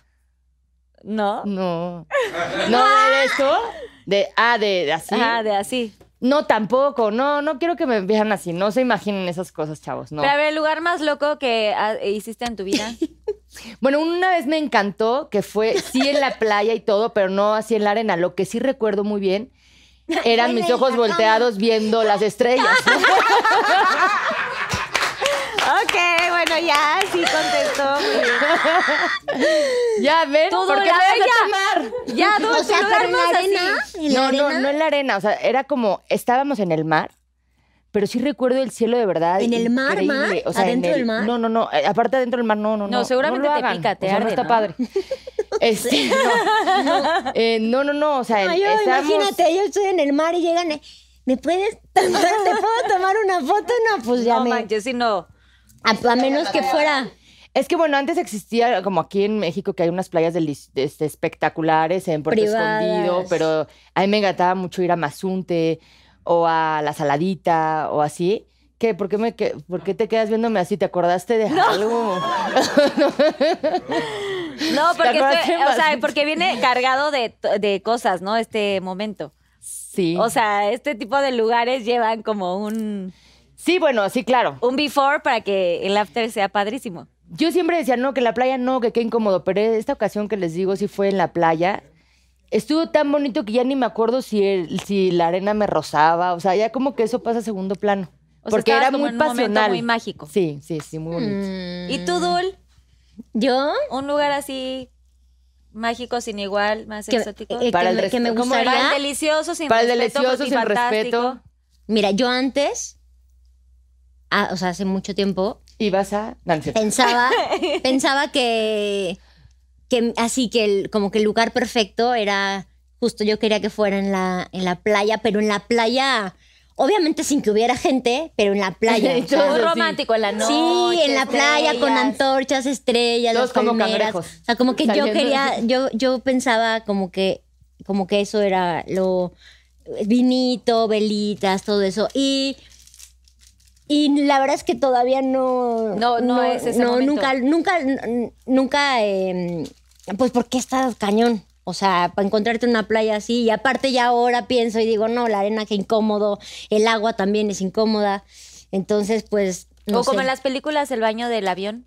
Ay, No, ¿verdad? nunca, bueno. nunca lo he hecho. O sea, yo, Yo tampoco lo he hecho, pero y ahora últimamente Pero la ¿cómo verdad le hace? ¿Qué nadie, que nadie? Yo creo que eso es una mentira. Obviamente se dan Güey, en cuenta un las vuelo largo, azafatas. en un vuelo largo mientras todos duermen, sí, pero lo, lo que sí creo es que, es que- o sea, sí creo que se pudiera. Alguien fue a París. No, pero Ah. sí se podría, te lo juro. O sea, yo hice como el conteo de a ver más o menos cuánto tiempo. Pero, güey, la neta es que uno no cabe. O sea, de por sí estás tú ahí medio haciendo tus necesidades, güey. Imagínate con un güey. Ay, no. Con tu güey, o sea, no, No, sí, en serio, yo también me puse a pensar en eso. O sea, yo creo que es una mentira de películas, porque ¿cómo cabrías? No, yo No creo que hay gente que sí, por supuesto. Ahora, los que dicen que lo hicieron en el avión, pues es porque Puedes lo hicieron en aplicar su el asiento. toqueteo en el avión, ¿no? asiento? Pero no hacerlo en el toqueteo, avión. está- O sea, Sí, tocar en el avión se vale. toqueteo pero casual. hacerlo no. Tocar sí he tocado. pero hacerlo como tal no. No, bueno. ¿Cómo? Tocarlo como, o sea, sí, toque, toquetito sí, pero güey, de que hacerlo, hacerlo no. Ay, güey, no me digan que no han así agarrado. Yo A sus quisiera, esposos. pero mi novio siempre dice, no, mi amor, que aquí no. Ay, ya, mi amor. No, espérate. Tantito, tantito. ¿Qué, tanti- qué tanto es tantito? Güey, Dani también es súper recatado en eso. Yo soy la que soy el apocalipsis. Eso sí está cañón, ¿no? Yo creo que nuestros novios son más... Mm. no sé, pues más. Daniel es mucho más introvertido, sí. Dice, no, ¿cómo aquí? Así yo ahí, está rápido. Ya, ya nada más. Está no, tranquilo, ya. bueno, ya. Oigan, bueno, pues ya se acabaron, ya se acabaron las Pinky preguntas, ¿no? ¡Bravo! Bueno, ahora viene la siguiente dinámica de quién es más. Vamos a ver qué tanto se conocen. ¿Quién es más? Ok, ¿quién es la más protectora como mamá? Pues yo creo que las dos. ¿Las dos? ¿Alguna más? ¿No? No tengo las dos, las dos. idea. Ah, no, es que sí, bueno, no he tenido la fortuna de ser Yo madre, creo que pero- todas las mamás somos unas leonas protectoras, definitivamente. Trin, trin, trin. Muy acertado. ¿Quién es la más atrevida? By far. Ok, ¿quién, quién es la más borracha? Bueno, ahora sí. Pero antes. Qué bien se conocen. Muy bien. O sea, ¿en qué tiempos? ¿Podemos saber fechas? No. Sí, um, todo empezó desde que te conocí, Carlita. Desde que ¿Desde te conocí, desde jeans. y ya hasta rebelde que ya después ya... Quiero contar brevemente que nuestra primer borrachera de Dul y mía fue cuando ella estaba en jeans, en casa de Patty.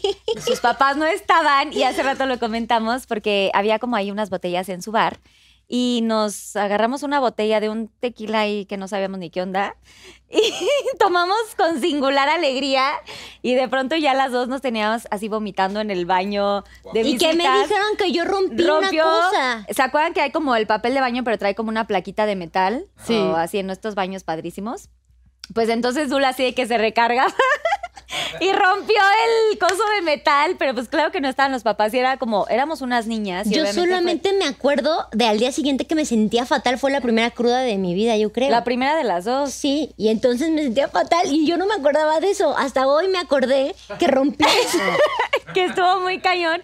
Y, la, y Pati mamá al día siguiente nos tenía suero y así, tranquilas, así no se va a enterar Alejandro, porque pues solamente pues el papá era el manager y era como muy terrible, pero bueno, pues esa fue nuestra primera borrachera. Desde ahí, mucho tiempo después, no volví a tomar tequila hasta pues ya muchos años después y ahora es mi favorito. Bueno, Yo mi ese primer- mi- dato cultural. Mi primer borrachera fue con astronautas. No sé si se acuerdan, que era vodka, la mitad de un limón le ponías café, No azúcar. manches. Entonces te, te comías el limón con el café y el azúcar y te tomabas el shot de vodka.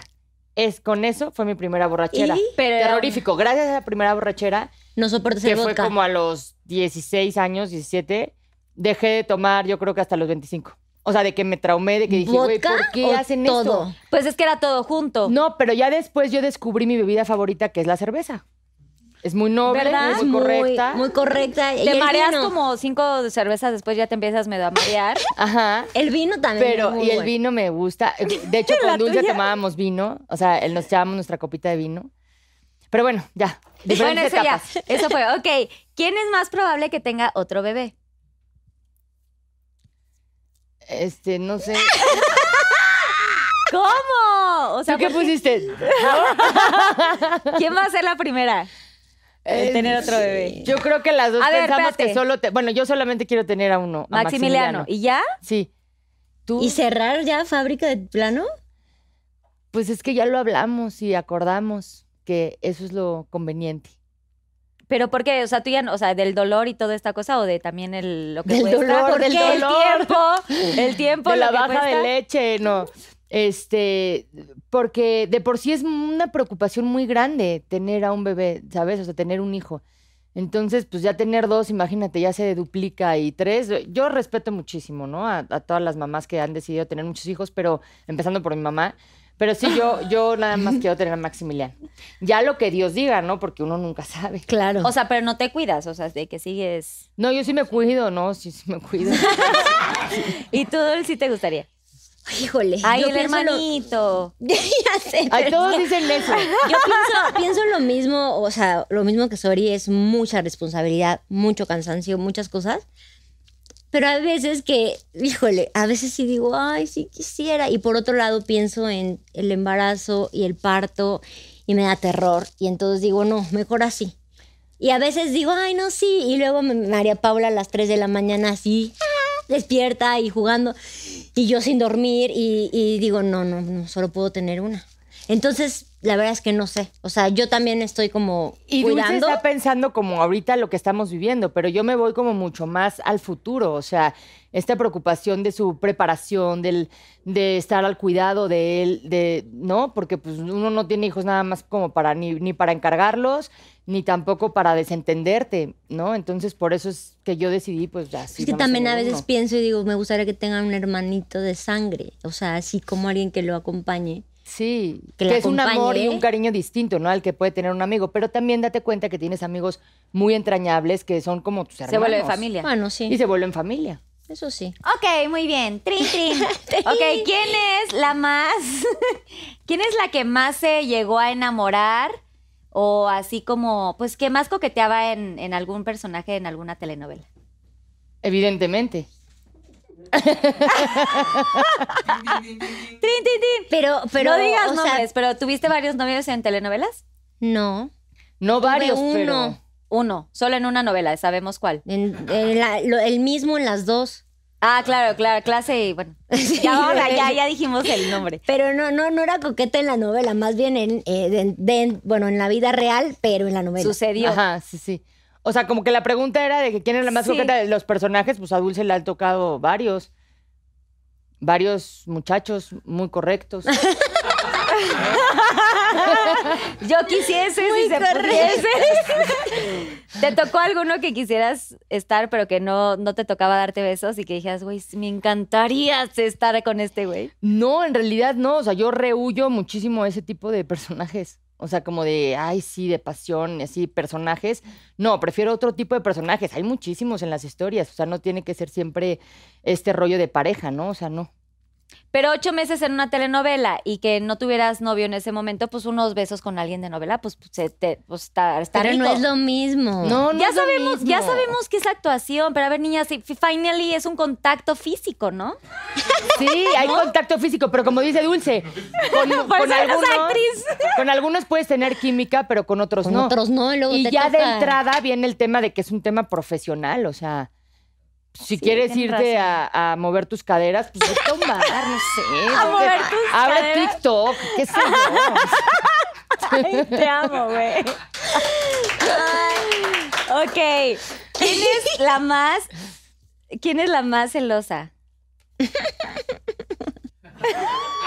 Totalmente. ¿De verdad? Sí. Siempre o. eh, no. Yo te conocí con un novio. Tú me conociste Sí, muy sana. novio. Tú me conociste muy sana. sana. Yo Pues es era que una persona etapas. sana. Era Hay una etapas. relación muy bonita en ese momento. Era una relación muy bonita, yo estaba sana mentalmente y ella me conoció ya del otro lado. En la peor etapa. No, no, No la peor, pero es una etapa de mucho aprendizaje. Y de De hecho, conocimiento también, de forjarte. Pero es que cuando son famosos, en cualquier ámbito, cualquier carrera, es muy complicado. sí. Ahora ya no soy porque otra vez soy en una relación bonita. En una, o sea, bonita me refiero a una relación como estable, en una relación más sana, pero en esas etapas donde estás muy, bueno, eh, con, con todos mis, mis novios antes era así súper celosa, pero celosa y todas, todas mis, este, ¿cómo se llama? ¿Cómo se pone? Todas mis Toda corazonadas era eran así, check, check, check, check, hasta, hasta, hasta la fecha me voy enterando así de check y dije, pues claro, pero no solo de uno, de varios, Si de ya varios, sabías, este, estuviste ahí. no, me enteré ya Te después. enteras después, pero tenías tu, tu corazonada y en ese momento no lo sabías. Sí, igual Pero también perdonó muchas cosas. Ay, sí, no, que no se deben Amigo, de date cuenta, Exacto. amiga, date cuenta. Oye, pero una vez, perdón, ah, eh, paréntesis, este, una vez fue así lo máximo porque la gatita se quedó a dormir en mi casa Y se enteraron de este, no, leímos el libro de los cuatro acuerdos. Así es. Y bueno, fue una revelación así de, ya, ahora entendemos todo, claro, por eso es así, bla, bla, bla. Hay y que nos ser cambió la vida. Impecable con tus palabra. palabras, cuida tus palabras. No te tomes nada no te personal. tomes nada el no te personal. tomes nada personal. No crees conflictos. De ahí salió lo de la gatita regular. Exacto. Sí, y el de y el de no te hagas la víctima. No te hagas la vida. No crees conflicto. O sea, ese libro sí se se los queremos recomendar. Fue como, Es en serio. Ese es gran como libro. una Biblia de verdad para todo el elenco. De hecho, porque se los recomendamos y gracias a Dios todos lo leyeron y de verdad sí se sentía otra energía. Sí, fue una No revelación léanlo, para... léanlo porque les va a cambiar bueno. la vida. O sea, yo creo que igual en un ratito. Y luego lo tienes que volver a Y leer, luego a leer. Ok, su, ¿quién ha tenido la peor borrachera de que no se acuerde así en su en ese episodio? Blackout. Pues ya lo dijo. pues yo como lo dos veces. Pero yo no sé tú. Pues como no sabes, mira. Ni eso no, no, no sé. Yo blackout, yo, yo siempre decía, eso es una mentira, se están excusando en su perversa mente y actos. Ay, sí, ¿no? Hasta que te pasa, güey. Hasta que te pasa. Y sí pasa. Y cuando me pasó dije, maldita sea la gracia, güey. O sea, sí pasa. Sí. No quiero tomar. De verdad el alcohol no, no está padre. Sí, por eso no hay que juzgar, porque güey, luego te toca a ti y Sí. está horrible. Sí, sí, sí. Ok, tomen con medida. Los pinky drinks son con medi- medida. Con medida. Ok. ¿Quién es la más impuntual? Yo ya sé. Yo en mi vida he sido impuntual. Si era lo que tengo, soy puntual. Pero hoy llegué antes que Sori. Sí. O sea, bueno, me he pero porque el llamado fue distinto. No es cierto. Me he vuelto más, ma- mucho más. Mucho más puntual. Ok, y ya por último, ¿quién considera que es la mejor amiga? ¿Quién se considera mejor amiga? O sea, entre ustedes o con alguien más. O sea, que sea como más. Pues ha tenido sus detalles. ¡Ay, pero wow! ¡Wow, qué con... ¡Ay, Mm, gatita, yo también. Qué bonito que contestaron así diferente, porque está bueno. Y a eso me viene esta siguiente dinámica. Dejen sus paletas, niñas. Ya que se conocen muchísimo, quiero que Dul le diga unas palabras a Sori, ya que se conocen tanto. ¿Qué le dirías a Sori? Y tú, Sori, ¿qué le dirías a Dul? O sea, de tantos años que ya llevan de conocerse, todas las experiencias y todo lo que han vivido, ¿qué se quisieran decir? Ay, pues yo... Algo así muy bonito. Híjole. Yo creo otros. que se lo he dicho muchas veces. Se lo he dicho muchas veces, pero te lo vuelvo a decir. Después de dos años de no vernos de pandemia, Sí, que maldita la pandemia. pasamos muy duro. Eh, eh, otra vez gracias por lo, por lo de Rebelde, porque en verdad era un momento en el que yo me sentía muy sola, un momento en el que era muy fuerte, o sea, el- la- me estaba yendo muy bien profesionalmente, pero personalmente tú sabes que la pasaba muy fuerte, que Sí. todo me afectaba mucho y tú siempre estabas ahí. Y siempre, a- hasta la fecha, encuentro cartitas que me decías, no, tú puedes y no sé qué, y cosas, y siempre estás ahí. Y eso es algo que es así entrañable. Aparte de que te- nos conocemos desde niñas y todo eso, pero eso habla, me daba mucha fuerza y me daba, y hasta la fecha te lo agradezco, que eras de la única que no se metía con este con mi, mi gente, ¿no? Bueno, etcétera.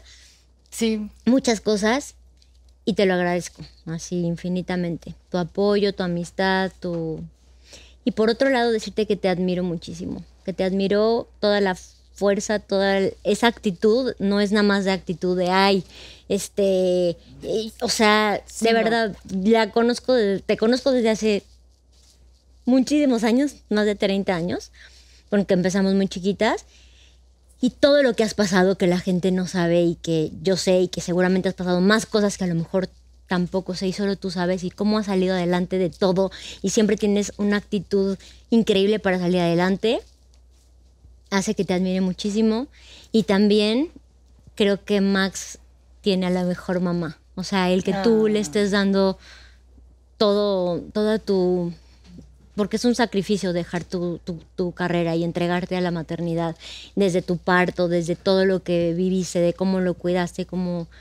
O sea, creo que eres una mujer excepcional, fuerte, talentosa y muy buena, de muy buen corazón, que a pesar de lo que estés viviendo siempre estás buscando cómo estar, bien. cómo estar Ajá. bien, a pesar de todo. Y eso es algo que admiro muchísimo de ti.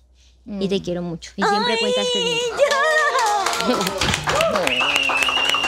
Quiero llorar. Ay, Carlita. Vas, Sori. Pero tú también eres así, ¿eh?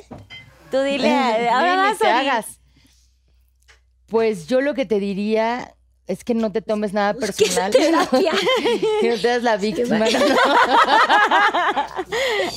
seas impecable con que seas impecable con, Con tu tus palabra. palabras. No, en realidad es decirte que, que sé de las, de las, mm, de las batallas que te has levantado, mm, de todo lo que has vivido, de, mm, de todas las decepciones que has sufrido.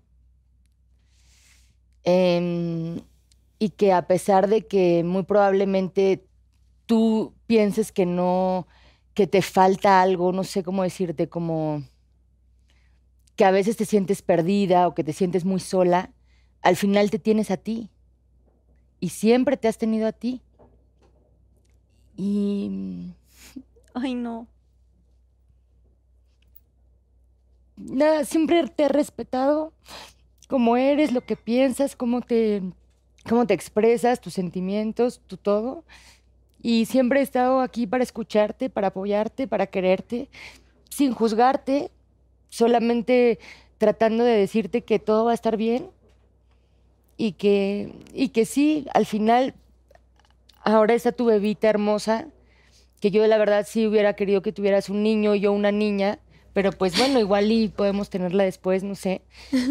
Pero que hasta eso compaginamos y se cuadró para ser mamás también al mismo tiempo sin ponernos de acuerdo. Sí, Y es algo tan fuerte, o sea, yo creo que es lo más fuerte que yo he vivido, tener un hijo sí.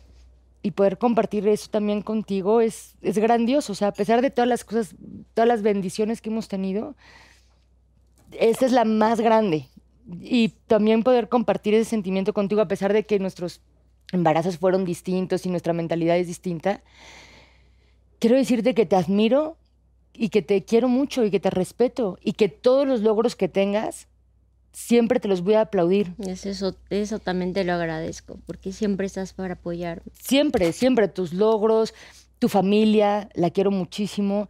Y, y- y claro, sí, sí importan todos los años, pero sobre todo las vivencias. Y las vivencias que nosotros tuvimos, pues es complicado que alguien las tenga. Entonces, nosotros lo, lo vivimos y también eso lo abrazo. Y lo, y lo respeto muchísimo. Y, y confío plenamente en que siempre te va a ir muy bien y que todo lo que te propongas tú lo vas a lograr. Sí o sí. Ay, queremos. Muchas gracias. Esto es una amistad de verdad. Y no, No. mamá. de verdad. Ay, sí, No, unas ya. servilletitas. Ya, yo también estaba aquí con la lágrima. Ah, qué bonito. es que aparte es muy tanto. fuerte por, por en esta en esta carrera y, y, o sea encontrar personas así que te que aplaudan tus logros que no que no o sea o que nos apoyemos no incluso a veces hablamos así de de, de cosas de, de, de, de trabajo, de lo que sea, pero esta parte de, de separar la carrera de la amistad es algo muy difícil de encontrar. y ver al ser humano. Porque pues Exacto. una cosa son tus logros profesionales y todo, pero también tus logros personales. Pues es lo que yo más puedo admirar, o sea, muchísimo. Ay, gracias. a, niñas. a mí también me da mucho gusto eso. Y por otro lado, mi Carlita. Gracias. Gracias. A mí también como llorar, porque las amo. Lo, lo otro Gracias que por estar, de yo te verdad. quería decir a ti, Carlita, también es que, como le dije a Sori, o sea, yo en la, en la pandemia yo decía, Dios, o sea, yo creo que todas la pasamos mal de, de diferentes formas, ¿no? Y la gente, el mundo en general, otros menos que, que otros, pero tú también eres, o sea, lo que te trataba de decir hace ratito es de que tú también te levantabas y yo veía, eh, justo que en la pandemia que empezaba este programa, ¿no? Y que pasó lo de tu papi, que me, que me dolió mucho, o sea, que dije, y de repente te veía a ti, ¿no? Haciendo tin y no sé qué, y con todo lo de lo pinky, siendo tú, porque aparte te conozco también desde que éramos niñas, y lo que te decía, que qué bonito que de ser tú misma, de ser auténtica, salga esto y que tuvieras ese ánimo y esas... ¡Aquí está ¡Nuestro bebé! ¡Nuestro bebé está aquí! ¡I love you, amor! Travieso. de su leche a gusto. Que tuvieras esa, ese ánimo de, de que es lo mismo que dice Sori, de tener esa actitud, de tener esas ganas de salir adelante, de que aunque estés en el momento más difícil, salgas con una sonrisa y que no solamente tú estés saliendo adelante, sino que alegres a los demás. Y ese programa es eso, a mí me alegraba muchísimo, yo luego estaba así, me sentía fatal y de repente veía el programa y me daba, me hacía sonreír, me gustaba ver todo lo que, las, todas las cositas que había, Eh, entonces eso es algo muy bonito y es algo que, que admiro de, de las dos. y miren, el programa, vernos. Oye, Andrés. vengo de mi totera nada más. Viene de mi totera. Con Andrés, nuestro bebé. que aparte las tres fuimos embarazos pandemias. También. Las tres mamás. Quiero sumar, eh, estoy aquí en mi totera porque las amo y porque somos amigas de que somos squinklas. Y quiero sumarme a lo que está diciendo Dul Carlita, que estuvo muy cañón. Todos sabemos el amor que tienes a tu familia y estuvo muy rudo. Y yo hablaba con Pabli días antes y le decía, no mames, que aguante la boda, ¿sabes? O sea, era como... Yo sabía lo importante que era para ti, todas lo sabíamos, lo sabíamos, lo sabemos. Y eres una amiga que está siempre, una amiga que no importa la época, a veces nosotras nos apendejamos y nos dejamos de ver y este, no nos contestamos porque whatever, no sé, y tú siempre estás ahí. Y tú eres de las personas con las que siempre se puede contar. Y yo sé que lo de tu papá estuvo muy fuerte y ojalá hubiéramos estado más cerca todas de ti. Y te amo. No, pero las amo mucho. Gracias por estar, no, hombre. O sea, yo- Eres una chingona. Ay, las amo, gracias. No, y no me hagan llorar tanto. ya es 2022 y hay que estar muy feliz, pero gracias, de verdad, yo las valoro mucho. Y Cher vino hoy de, de invitada amiga de nosotras. Mamá. Que aparte no nos habíamos visto. no nos habíamos visto todas. Oigan, hace un embarazo que no nos vemos. Hace un embarazo que no nos Y vemos. una pandemia Me que aún falta a mí acaba. embarazarme, espérense. ¿eh? Todavía quiero, quiero estar así dentro del clan, así Espérate, de que pero mamás- imagínate que sea una niña. O sea, imagínense esto. ¿Cómo va a ser? Va a andar con sparkling por todos lados. Todo el tiempo así. Aquí estamos. ¿Qué pasó? Y Andrés papas. Gracias por venir aquí a Pinky Promise, Andrés, nuestro bebé.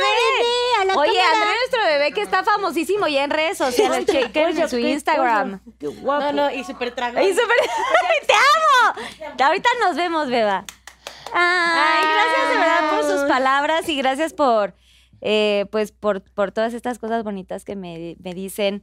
Lo mismo pienso de ustedes, sé también los procesos que han pasado de cerquita, de lejos, nos vemos poco, nos vemos mucho, pero siempre he tratado de estar eh, pendiente de, de, pues, de todos estos sucesos que han tenido en la vida personal, ¿no? La familia, las mamás, los papás, los hermanos, y, y que sepan que siempre van a poder contar conmigo en cualquier circunstancia y esto siempre va a ser su casa. Gracias, Muchas Carlita. Gracias por darse el Gracias. tiempo de venir. Y por último, que es la parte final del programa, que es el Pinky Promise, para despedirnos, eh, que algo que, pues Pinky Promise, que todo queda aquí.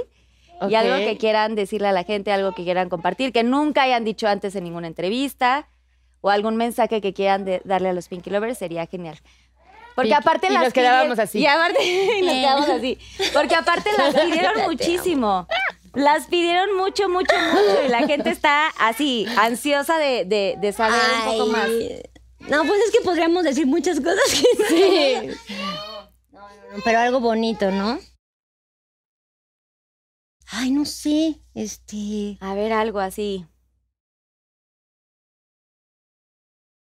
Bueno, eh, a la cámara 3. Aquí a cámara 3.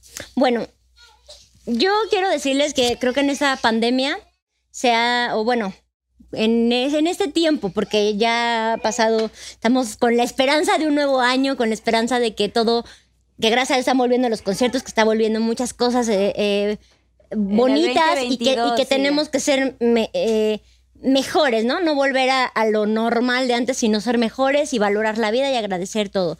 Yo lo que les quisiera como decir, invitar o lo que sea, es que creo que a todos la soledad, el enfrentarnos tan fuerte con algo tan duro como la pandemia, perder seres queridos, etcétera, etcétera, eh, trae a- muchos problemas a veces eh, con la salud mental. Y la salud mental es desde ansiedad hasta problemas mucho más grandes, pero ansiedad, depresión, cosas así que de verdad a veces ni siquiera nos enteramos incluso de nuestra propia, de nuestra propia familia, amigos cercanos, porque a veces uno ni siquiera sabe que lo, que lo puede padecer. Lo que, y que realmente puede llegar a ser un infierno para las personas. Y como es algo que no se ve, O sea, no es como una gripa, no es como un- una enfermedad que realmente se nota, sino es algo que lo padece una persona y no te enteras. Eh, entonces, yo los invito a que a que no tengamos miedo de, de hablarlo, de, de que no sea un tabú, sino hablarlo, trabajarlo eh, con terapia, con psicólogos y nosotros estar más receptivos y tener más empatía con la gente. Porque de repente todo, si puede ser que para ti la vida sea muy fácil o una situación sea muy fácil y la otra persona de verdad no la pueda pasar. Claro. O sea, hay que darnos la mano, hay que tener empatía y no darnos, o sea, como esa parte, o sea, darle importancia a la salud emocional y, y mental. Eso es lo que yo. ¡Bravo! ¿Y tú? Sí, que no piensen que está mal ir a un psicólogo o a un terapeuta y que, y que también hay otras alternativas, ¿no? O sea, hay, pues no sé, me imagino que muchas, ahora está el internet y pueden checarlas, pero sí, si se sienten mal y no saben ni siquiera con quién hablar, pues sí acudan a alguien, o sea, a un psicólogo, como dice Dul, o, a- o algo, ¿no? Yo también igual eh, quise ir con una terapeuta, al final pues sentí que no me sirvió de mucho, eh, entonces estoy como en esta búsqueda también porque muchas veces me siento como sumamente sensible y no sé por qué. Hay algo ahí, ¿no? Como hormonal también, que se te bajan las hormonas, no sé, me fui a hacer un chequeo y me dijeron algo de la tiroides. Entonces como que eh, hay focos rojos que, que tenemos que estar como atentos para que después no sea demasiado tarde. La ¿no? maternidad te cambia todo, te ¿Qué son dispara muchas cosas. justo la, la ginecóloga me dijo eso, o sea, como que te, el ser mamá te detonó como muchas cosas, yo no sé, como de, de cosas de doctores y, y términos y así, pero me hice estudios, evidentemente, y ahorita supuestamente estoy bien y me mandaron un, un medicamento y tal. Y luego también esa, ¿no? Que la amiga te dice, ¿y qué te mandaron? Y yo también me lo tomo. Pues no, o sea, cada quien y cada, Cada- caso cada persona es diferente. completamente distinto y completamente diferente. Por eso es, es importante checarse cada quien. Y pues nada, yo sí les quiero decir que mm, ahora sí que la esperanza es lo último que muere y hay que tener siempre esperanza y confiar en que las cosas van a salir bien, ¿no? A mí, por ejemplo, me encantan los arcángeles. Yo creo mucho en el arcángel Rafael porque es el arcángel de la salud. Y Sí. para mí una de las cosas más importantes justamente es la salud. Yo, por ejemplo, cuando mi mami estuvo súper enferma, que le dio un derrame cerebral, que cuando me dijeron, yo dije, ¿y eso qué pasó? O sea, como, ¿por qué le dio? Y no entiendes nada. Pero entonces te vas, este, te vas empapando de lo que está pasando, de lo que les pasa a tus familiares, a la gente que tú más quieres y cómo los puedes apoyar. Y yo, o sea, pues sí me, me, me acerqué mucho al arcángel Rafael. Y es alguien que yo, o sea, un ser de luz absoluto que yo acudo en, en momentos, pues, drásticos, en momentos graves.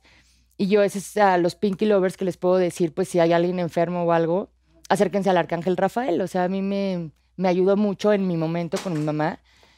Y yo nunca perdí la esperanza a pesar de que el panorama era, o sea, obviamente nulo. Y al final ahorita mi mamá está bien. Y, Gracias a Y Dios. tú la cuidaste. Sí, también. Y- Y, no, y se te está olvidando eso, sí. No, sí, ahí estuve al pie del cañón y, y se cambiaron los papeles, ¿no? Ahora yo le cambiaba los pañales a ella, ¿no? O sea, Pero es increíble también la importancia de lo que tú hiciste, Sori. Creo que a veces Muy hay veces que no te reconoces todo el esfuerzo y todo el apoyo que le diste a tu mamá y creo que todas sabemos esta parte que hiciste. O sea, de verdad te convertiste en el pilar de tu casa. O sea, eh, con tus hermanos, pero con tu mamá, o sea, con todos estabas ahí al pie del cañón y yo me acuerdo perfectamente de ese episodio que empezaste a vivir y fue bien duro. Qué bueno que tuviste un lugar donde agarrarte como del arcángel eh, Rafael, que Sí. yo también creo Los Ángeles, comparto esta parte, pero que también lo hiciste y te lo tienes que reconocer porque eso es súper valioso. O sea, tu pocas fuerza, personas o sea, realmente Sí. se reconocen eso que hacen por su familia. gracias, Carlita. Te Gracias. amo. Yo de verdad lo hiciste cabrón, güey. Y hay que echarle ganas y hay que apoyar sobre todo a tu familia, o sea, a tu mamá, que es la persona más cercana, o sea, a tu papá, bueno, a quien sea, a tus amigos. O sea, siempre apoyando, eh, eh, apoyar estando, ¿no? O sea, me acuerdo perfecto de, ahí nunca se me va a olvidar, literal, de Sherlyn, de su mamá, de Crisel. Si hay personas que estuvieron ahí apoyando, neta, fueron ellas. Gracias, Sher, que está aquí sentadita. Te amo. Te amamos, Chef. cuidando al bebito. No, porque se necesita también el apoyo de los amigos. O sea, definitivamente uno tiene fuerza y todo, pero sí, sí te ayuda, ¿no? Que estén ahí llevándote un sándwich al, al hospital o, cositas, ¿no? O sea, que cuando uno tiene un enfermo en un hospital, pues es terrible y de verdad ahí sí te sientes solo, solo, solo. Entonces, pues nunca dejar de lado a, esa gente y, y sí, siempre un detalle, que, que un cafecito, o sea, un detalle así no se olvida, ¿no? Entonces, Sí, que te hacen sentir un poquito más. pues si tienen a alguien así que sepan, pues también estar ahí apoyando. Yo sé que hay que cuidarnos todos muchísimo, pero hay que cuidar también mucho a nuestra gente y a nuestra familia. Gracias, Ori. ya les pido que firmen el Wall of Fame y gracias de verdad por haber estado en este capítulo de Pinky Promise. No olviden suscribirse a mi canal, denle mucho like si les gustó, compártanlo para que esta familia de Pinky Lovers crezca mucho más y compren chilaos. Compren chilaos.